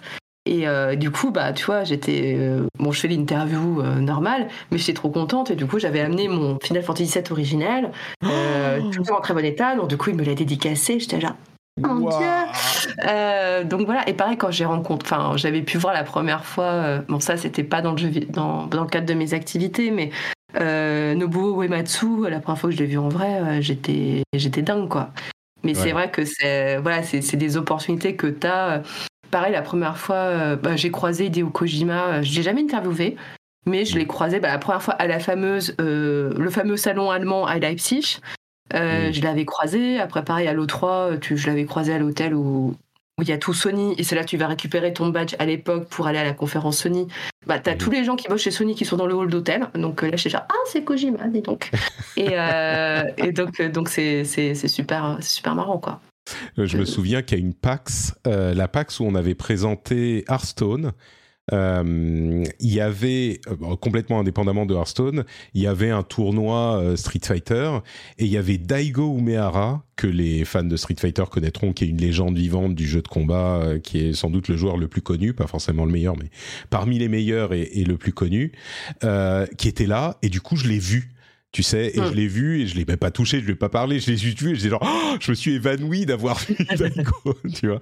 Et c'est marrant parce que on a ce, cette, euh, enfin, on est quand même des gens relativement sérieux dans notre boulot, on est professionnel et comme tu disais les interviews bah tu fais pas le, le t'es professionnel quoi, tu fais pas le, le fanboy ou la fangirl, euh, tu fais ton truc bien mais il y a quand même un truc euh, à l'intérieur, c'est genre oh mon dieu, oh mon dieu, oh mon dieu. Et je trouve ça assez euh, assez cool qu'on ait gardé cet aspect justement hyper geek, hyper fan, qui est un petit peu enrobé, qu'on laisse euh, exposer, éclater parfois, mais qui est cette excitation qui remonte de temps en temps. Je, sais mmh. pas, je trouve ça, je trouve ça un peu poétique quelque part, quoi. Bah, tu vois, bah, là, je me, là, j'ai un souvenir de trois. Bah, c'est le dernier que j'ai fait, je crois, donc le 2019, ou euh, tu vois dans les en fait quand tu vas dans le quand tu allais euh, dans le stand où il y a Nintendo en fait si tu regardes bien si tu ouvres bien les yeux euh, il y a plein de gens de Nintendo en fait qui traînent. Et donc tu as des développeurs japonais etc qui sont là. Donc déjà tu es content de les voir. Et, et à un moment donné j'ai vu Reggie donc ah. le, boss l'ancien boss de Nintendo of America. Et du coup j'étais genre ah mon dieu c'est Reggie et, euh, et voilà, j'étais juste contente de l'avoir vu, quoi. Ça, genre, je ne lui ai pas parlé, mais j'étais très heureuse de le voir, euh, de le voir en vrai. Enfin, quoi, cette personne existe réellement. Et euh, que, et voilà, toutes les, un peu les, on va dire, les stars du jeu vidéo, c'est vrai que bon, quand tu as l'occasion de les voir en vrai, bah voilà, tu as ton côté fan fan euh, voilà qui ressort genre juste de, geek en fait. Enfin même pas fan juste geek genre je sais qui c'est c'est génial. Ah putain il est là en vrai ou elle est là en vrai euh, c'est trop bien et puis après, tu redeviens genre, je suis une journaliste sérieuse. et, je sais pas, il y a un truc, il y a un truc vraiment touchant pour moi. De... Et aujourd'hui, le jeu vidéo est très gros et les, les, les stars sont, sont, sont, parfois, souvent des vrais stars. Enfin, Kojima, quand tu l'as vu à Leipzig, c'était pas du tout aussi, euh, il n'était pas aussi bah euh, important que. en, en plus, tu vois, il, il venait présenter Metal Gear Solid 4. Mm. Euh, et, euh, et, je me suis en fait, j'avais un doute parce que c'était bah, près de la salle où avait lieu la conférence, euh, la conférence de presse. Et tu vois, je voyais un mec, j'ai, il ressemble beaucoup à Kojima. je me dis, mais, mais c'est, si c'était Kojima, tous les journalistes lui sauteraient dessus. Ouais, Et, et, je voyais qu'il y avait personne, enfin juste il était avec d'autres d'autres gens, donc c'était les gens de l'équipe de Konami, enfin de Konami. Mm. Mais sans plus. Et après, euh, bah, en fait, oui, c'était bien lui. Mais comme toi, il y avait personne qui était en mode genre, ah, monsieur Kojima, tu vois, à l'époque, il n'y avait, pas les, avait pas les smartphones et tout. Donc, toi, les gens ne lui sautaient pas dessus pour faire des selfies. Tu vois, j'ai eu un doute. Je me suis dit, je pense que c'est lui. Ça a l'air vraiment d'être lui. Mais, euh, mais du coup, euh, vu que tout le monde a l'air un peu de l'ignorer, c'est que ça doit pas être lui. Et bah si, c'était lui. c'est, est-ce que il y a une chose dont on n'a pas parlé que tu voudrais évoquer? On va se diriger tranquillement vers la conclusion. Est-ce oui, est-ce qu'on a dit qu'on ferait 45 minutes euh Ouais, on a un tout petit peu plus long. Euh... Pas vraiment. Euh... Non, attends, je suis en train de réfléchir. Non, c'est bon, j'ai parlé de Tom's Games. Ça aussi, quand même, un, moment important. Euh... Non, là, en fait, c'est juste, bah, tu vois, aujourd'hui, donc j'écris toujours sur le business du jeu. Euh, après, en tant que joueuse, malheureusement, je joue de moins en moins. Euh, hmm. Mais bon, ça, c'est malheureusement, c'est hashtag la trentaine. Euh, et euh, donc c'est vrai que je joue, ouais, je joue quand même beaucoup moins qu'avant. Euh, j'ai seulement quelques, voilà, quelques jeux sur lesquels je peux être à fond, mais tu vois, en fait, maintenant j'ai des plages. Tu vois, je peux avoir plusieurs mois sur lesquels je ne touche pas un jeu vidéo. Ce qui hmm. ne m'empêche pas de suivre ce qui se fait, de suivre l'actualité, etc. Mais c'est juste parce que pendant une période donnée dans l'année, il n'y a pas de jeu qui m'intéresse, il n'y a pas de jeu qui me touche, il n'y a pas de jeu qui me donne envie. Donc je me dis, bon, c'est pas grave. Bon, bah, c'est pas grave je, je, joue pas et puis au bout d'un moment il y a bien un truc qui va m'intéresser qui va sortir. Donc là en ce moment c'est Zelda. Bientôt Final Fantasy XVI oui euh, j'allais dire au moment, où au moment où on enregistre là dans quoi même pas 15 jours? Ouais, ouais, même pas 15 jours mais c'est dans 13 jours! Mon mais dieu! oui, c'est très très bientôt. Euh, ah, mais euh, mais c'est vrai voilà j'écris j'écris moins.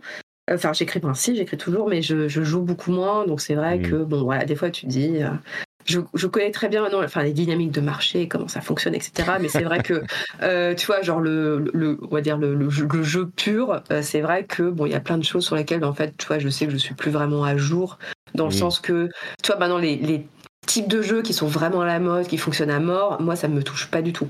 Euh, tu vois, genre les jeux en ligne. Voilà. Les Fortnite et les. Les Fortnite. euh, non, je ne suis pas du tout la cible.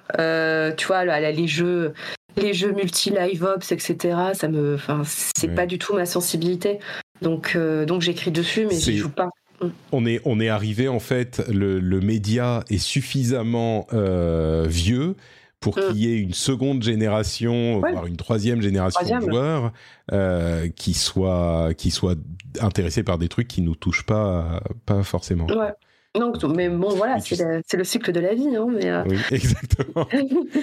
je crois que l'image que je retiendrai, euh, je me fais une petite, euh, une petite scène de film, tu sais, avec, avec toi qui finit ton interview avec Kitase et puis qui sort ton, ton, Final, Fantasy, VII de ton sac qui lui, qui lui tend avec un petit sourire, est-ce que genre qui veut dire est-ce que vous voulez le, me le signer mm. Et je vois très bien comment c'est cadré. Et puis on, on passe sur euh, cut sur Kitase et puis on revoit euh, Chloé, sauf que c'est c'est Chloé euh, qui a je sais pas 8 ans, 10 ans.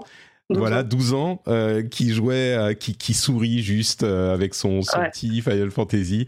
C'est très. Bah ouais, c'était le, c'était le même, le même exemplaire que j'ai gardé précieusement, voilà, qui mm. n'a pas bougé avec les années. Et du coup, j'avais dit, euh, c'est l'original que j'ai acheté en 97. Euh, voilà.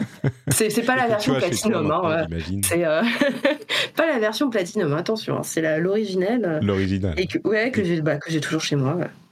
D'accord. Ah, c'est, ça me fait c'est hyper euh, mignon, c'est magnifique. Mm. Bah, vois, possible, bah, je referme juste la parenthèse Square Enix. Mm. J'étais aussi très contente parce que j'ai fait un, voyage à Tokyo il y a quelques années. Et bah, tu vois, en marchant par hasard, je suis tombée sur la tour Square Enix.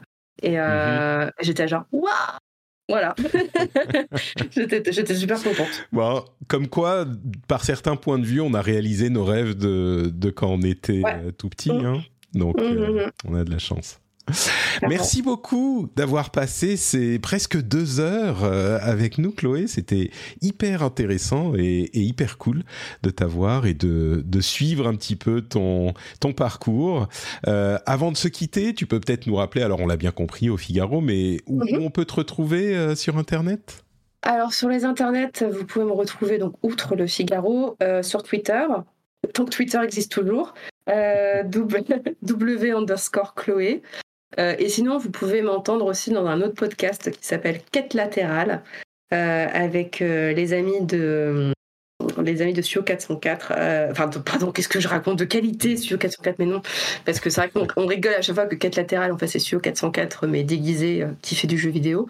Euh, voilà, avec les amis de qualité. Donc, c'est un podcast aussi sur le jeu vidéo, tenu de manière très irrégulière, mais voilà, qui est aussi très très sympa, que j'aime beaucoup faire, et avec, avec mes petits camarades. Daz, Lam, Ken Bogard, Fibre Tigre, voilà, c'est, euh, vous pouvez prêter une oreille, vous allez voir, c'est plutôt sympa aussi. Voilà.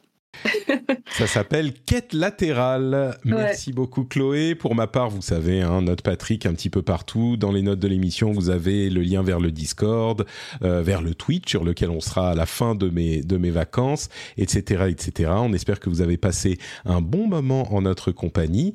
Et puis on se retrouve la semaine prochaine pour un nouvel épisode qui sera sans doute un spécial aussi. Je suis pas sûr euh, exactement de ce, ce que sera, mais ça sera cool. J'en suis convaincu.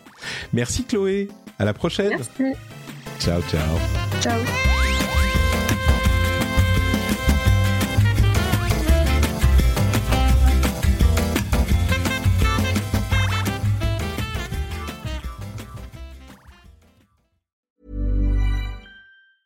Hi, I'm Dori Shafrir. And I'm Kate Spencer. And we are the hosts of Forever 35. And today, we're talking about Club Med, the best all inclusive getaway for families. Today, Club Med has nearly 70 resorts worldwide, from beachside resorts in the Caribbean and Mexico to magical locations in the Maldives and Morocco to ski resorts in the mountains from Canada to the Alps. Between their all inclusive family programming, wellness offerings, land and water sports, and their French heritage inspired food and drink offerings, Club Med is the best way to elevate your family getaway, no matter which location you're at. To learn more, visit clubmed.us.